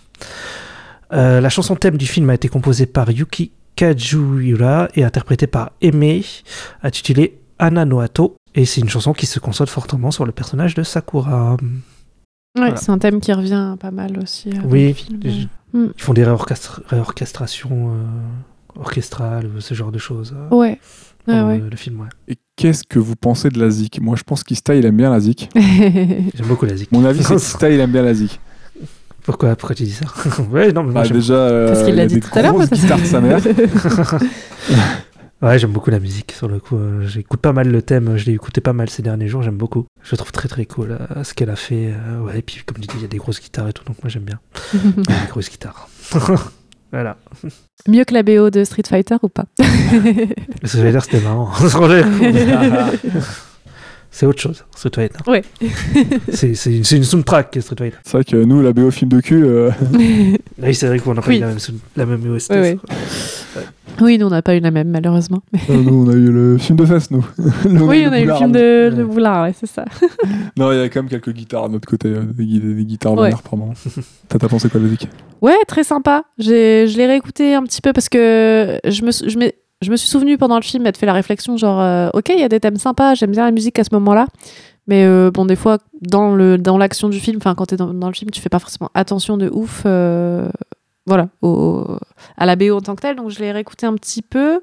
Et non, il y a vraiment des belles mélodies orchestrales. Je trouve que ça crée vraiment une ambiance, pour le coup, parfois même assez épique et légendaire. Donc, ça vient bien, je trouve, appuyer certaines scènes et du moins euh, aussi le, concept même du film avec ces héros euh, légendaires, euh, ces servants légendaires. Et je trouve que la musique se marie bien avec l'ambiance. Ça correspond bien au plot et j'ai été ouais, plutôt convaincue. En vrai, je trouve que c'est un des points vraiment positifs du film pour le coup. une chouette BO qui se réécoute en effet à côté sans problème. quoi. Et, c'est cool que euh, ce soit une compositrice. Voilà, je le dis. euh, Mais euh, c'est cool. C'est vrai qu'en plus, on en a rarement eu depuis le début. euh, je trouve que c'est peut-être la première compositrice. Quoi. Mais non, je suis bête, on a parlé de Yoko Kano pour, euh, Oui, bah oui, pour Bebop. Bah, je crois que c'est la deuxième compositrice euh, qu'on a dans, dans- qu'on évoque dans le podcast. c'est tout, c'est vrai.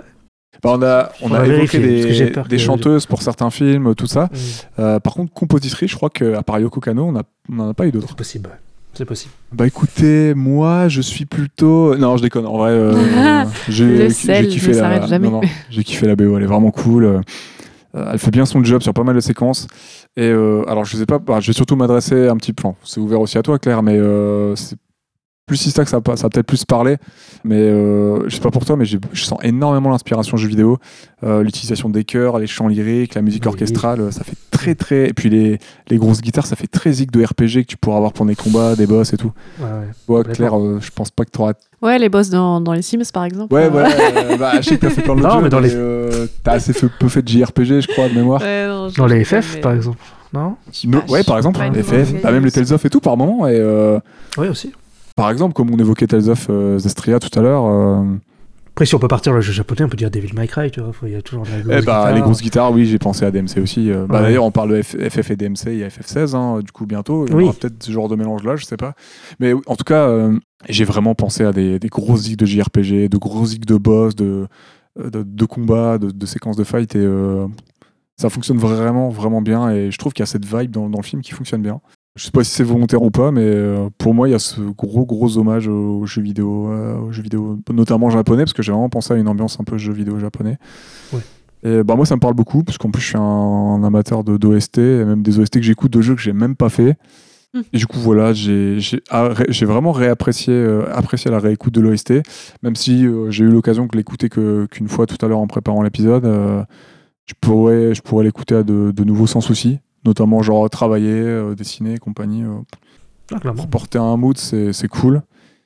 Et voilà, l'OST a une certaine présence dans ce film. Il est même plus présent et marquant que certains personnages, je trouve. et il est cohérent avec l'ambiance générale et du film, et c'est vraiment un des bons gros points du film. Ouais, bah fallait bien que je balance un dernier fion. Hein.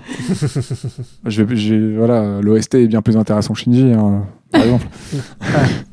Shinji ou Shiro? C'est Shiro. Oh, les deux. Mais Ah, d'accord. on peut taper sur Shinji un peu. Alors, on peut taper sur Shinji, c'est le méchant. Enfin, c'est euh, le C'est- méchant. Elle est méchant. Non, c'est Le- pas le méchant. hein. C'est pas le... Ouais, non, non, c'est- non, non. Le, le méchant, Ouais. c'est le, là, c'est le mage euh, dégueulasse. C'est le vieux. Ouais. Ouais. le vieux plein de, plein de cafards et de blattes. Et voilà, ben, moi j'ai vraiment apprécié la BO. Je la, je la réécouterai, je pense, dans quelques jours, euh, avec grand plaisir. Et, euh, J'irai peut-être même écouter d'ailleurs la BO du tro- deuxième et troisième film, même si je sais pas si je le verrai, mais ça peut être cool.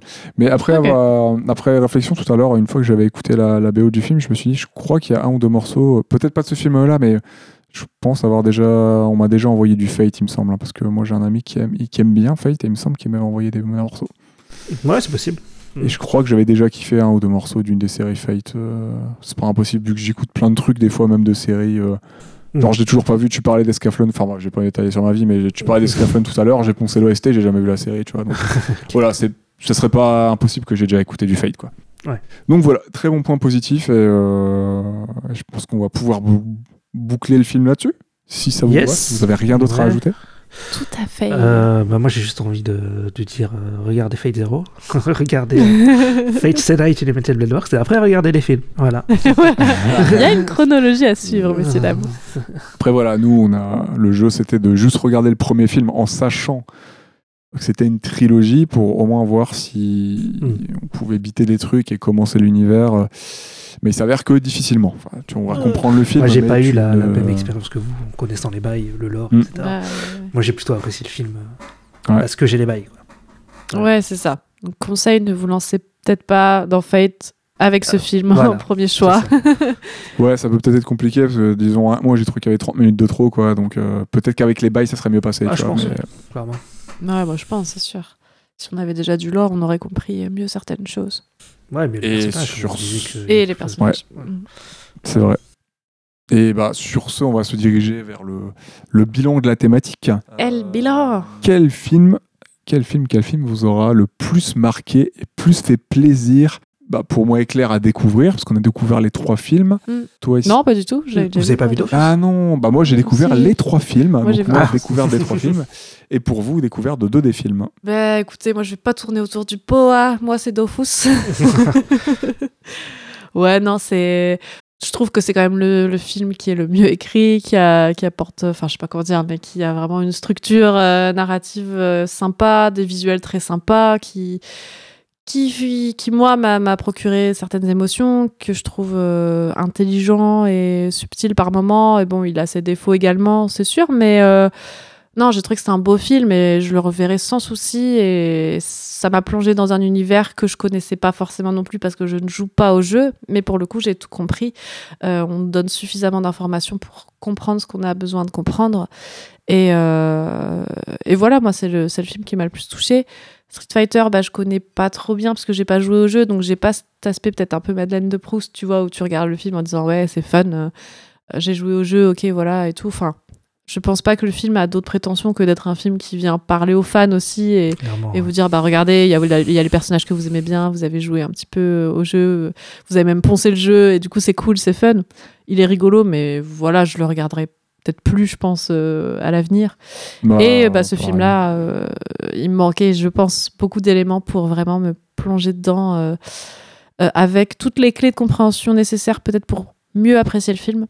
Donc, je l'ai peut-être un peu plus subi qu'autre chose, malheureusement.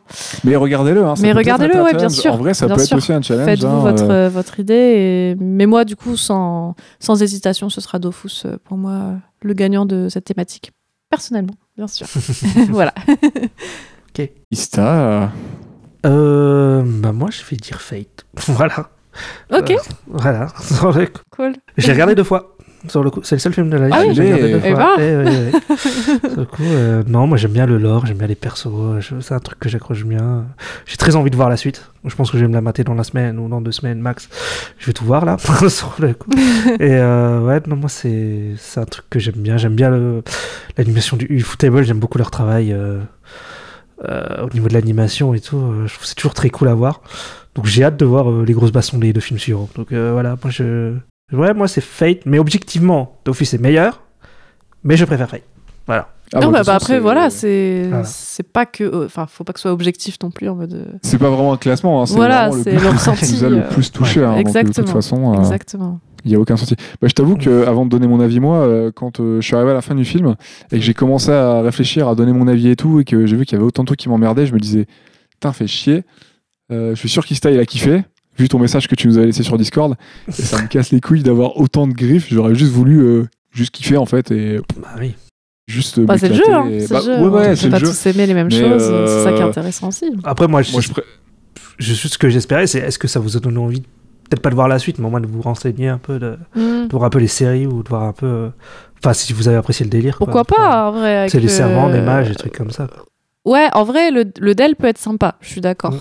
Ça m'a pas. Enfin, peut-être parce que je l'ai peut-être plus ouais, subi qu'autre chose. Genre, j'étais fatiguée peut-être aussi. À la fin, je trouvais ça long. Oui, on a eu une grosse. ça m'a pas donné envie d'enchaîner. Tu Ouais, vois, genre en mode euh, tiens, je vais regarder les, les deuxième et le troisième films pour, euh, pour mieux comprendre. Mm. Après, avec peut-être un peu plus de recul, euh, après avoir digéré le truc, pourquoi pas essayer éventuellement, comme tu, comme tu le conseilles, la série pour, euh, Ouais. pour avoir un, un étendu plus complet sur, euh, sur cet univers-là, qui, qui a l'air sympa hein, malgré tout. C'est peut-être que le film euh, en tant que tel, en tant que novice, c'est pas le mieux pour lui rendre hommage à cet univers-là, fait- quoi. C'est complètement fait pour les fans.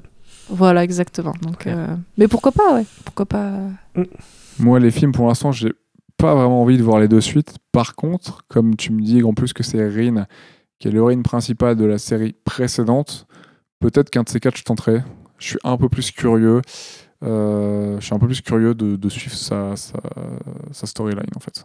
Que de suivre Ouais. en plus euh, l'histoire de Shiro, qui, moi, m'intéresse pas des Bah, masses. en vrai, tu suis toujours l'histoire de Shiro. Mais c'est juste que là, au lieu de Sakura, t'as Rin. Quoi. En gros.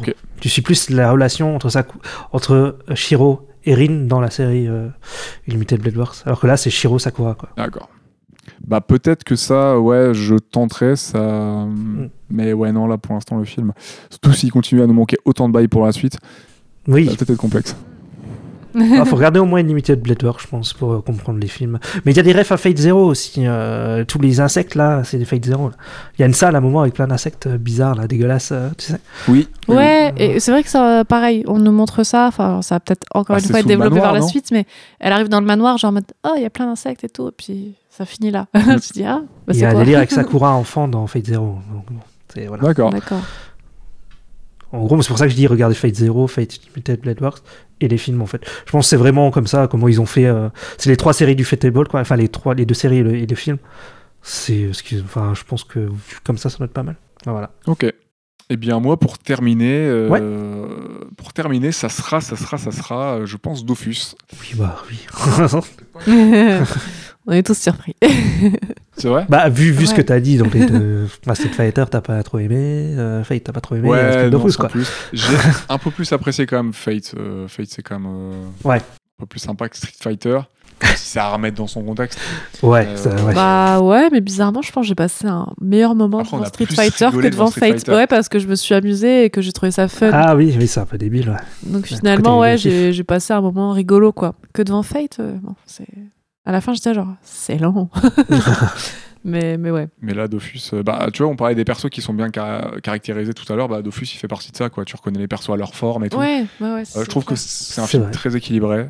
Je dis ça vraiment. euh, c'est une des meilleures adaptations euh, de jeux vidéo que j'ai vu en film, euh, sans problème. Pour l'instant, c'est peut-être même la meilleure que j'ai vue en film. T'as pas vu Mario Non, je rigole.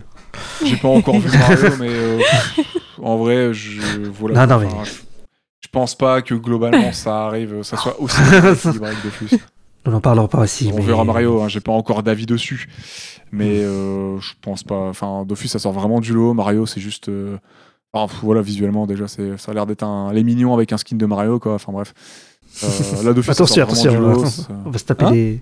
Attention, on va, on va, on va se- on va se taper des critiques sur Twitter. des copains. Ah bah, bon, tamponne le fion, il n'y a pas de souci, vous pouvez aimer Mario. Moi, j'ai pas encore vu, j'ai pas, j'ai pas d'avis, je n'aime, euh, je n'aime pas ou je- j'aime bien. Enfin, j'ai pas, j'ai pas, j'ai pas d'avis sur le film. Euh, il m'intéresse vraiment pas, je le verrai, mais bon, enfin bref. Euh, sinon, pour revenir à Dofus, ouais, je trouve que c'est le film le plus équilibré, c'est peut-être le plus intéressant, et c'est celui qui a le- le plus compris.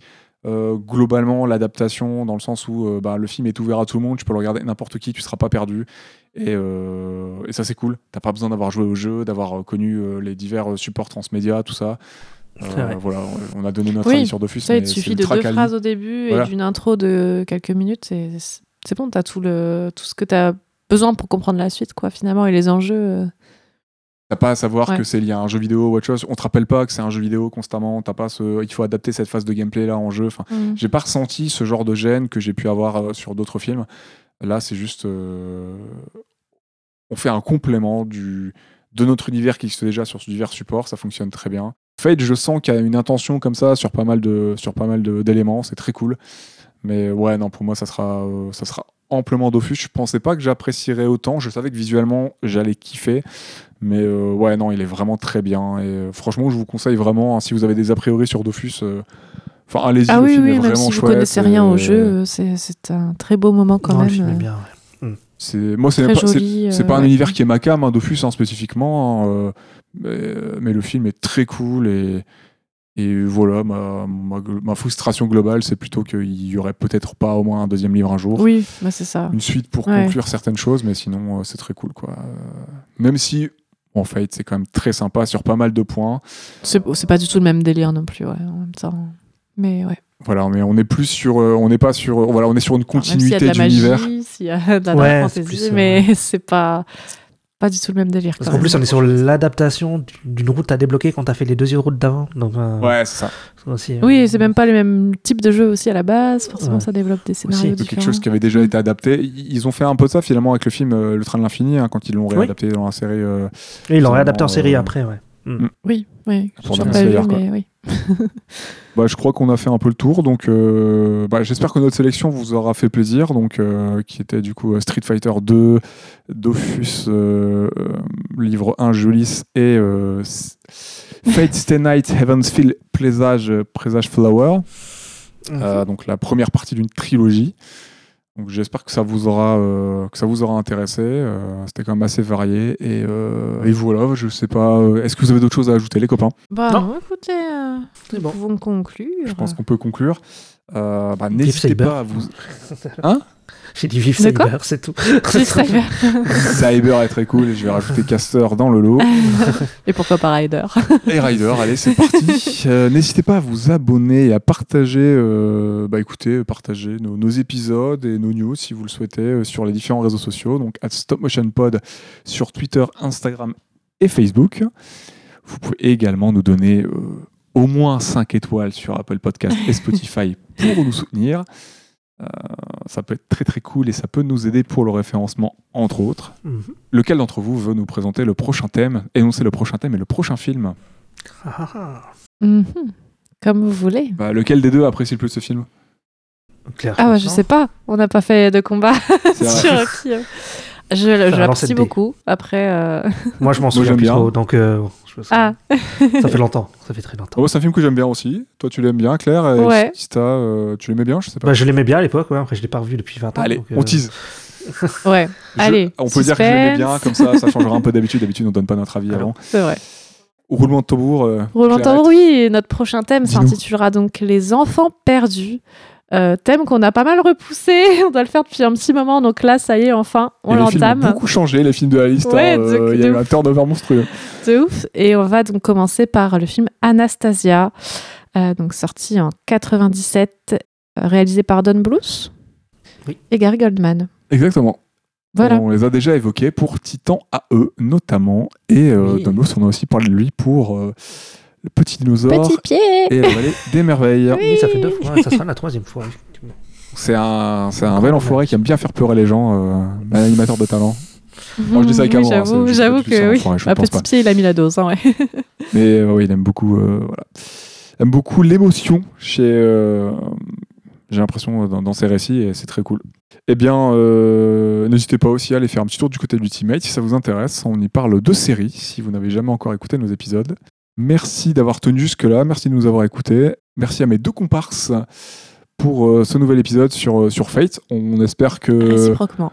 ça sera pas trop dur à l'écoute. hein. J'espère ne pas avoir été euh, trop, trop piquant. hein. J'essaie d'être un peu Trop honnête pico. sans être trop, trop, J'étais là euh, pour euh, rétablir l'équilibre. dans- trop dur. Oui, c'est ça, l'équilibre est rétabli dans la force. Je tiens à rappeler que c'est vraiment pas mon exercice préféré de de- d'évoquer les choses qui me que, que je n'aime pas et que, qui me titillent en Alors là, messieurs, dames, mon œil. Non. Super. Non, non, en vrai. privé, il peut être beaucoup plus aigri que ça. Ouais, mais en privé, c'est entre retient. nous. Mais non, non, pour Stop Mo, c'est vraiment pas le but. Et euh, moi, ça m'embête toujours un peu de. de- Non, mais oui, l'idée, c'est pas de défoncer les films non plus. de, de- voilà de mais bon faut faut faut quand même dire euh, ce qu'on a entre guillemets sur le cœur et euh, ce qu'on a ce qu'on a à dire euh, quand on a notre avis Bah donc ouais, euh, Je pense que c'est important d'être sincère dans son ressenti. Et, et ça veut pas dire, d'ailleurs, le film n'a pas, comme on disait, des, très... des points positifs. Enfin, Oui, voilà, oui. c'est juste un ressenti euh, qui s'explique aussi parce qu'on n'avait pas toutes les clés en main, tout simplement. Donc, euh, Mais oui, t'inquiète pas, Nero. Je sais que tu as un bon fond, un bon cœur. Même si c'est un cœur de pierre. faire l'ambiance. bon allez on va couper là hein, euh, on a des affaires à régler Ça sera coupé au Je rigole. va. il va y avoir euh, il va y avoir du ban Euh, prenez soin de vous merci euh, de votre de votre soutien d'ailleurs on a passé les 10 000 écoutes merci beaucoup pour votre Oui, soutien merci et, euh, et à nos soutiens Patreon c'est vrai qu'on pense pas toujours à le dire mais on a des gens qui nous soutiennent sur Patreon merci beaucoup pour votre soutien Ouais, trop trop ça cool. nous fait vraiment chaud au cœur et, euh, et on espère que vous continuez de, de kiffer, euh, de kiffer l'aventure stop motion. Merci vibes. Merci, les copains et on se dit à très vite. À bientôt. Oui. See you. Kawabunga Kawabunga. Kawabunga.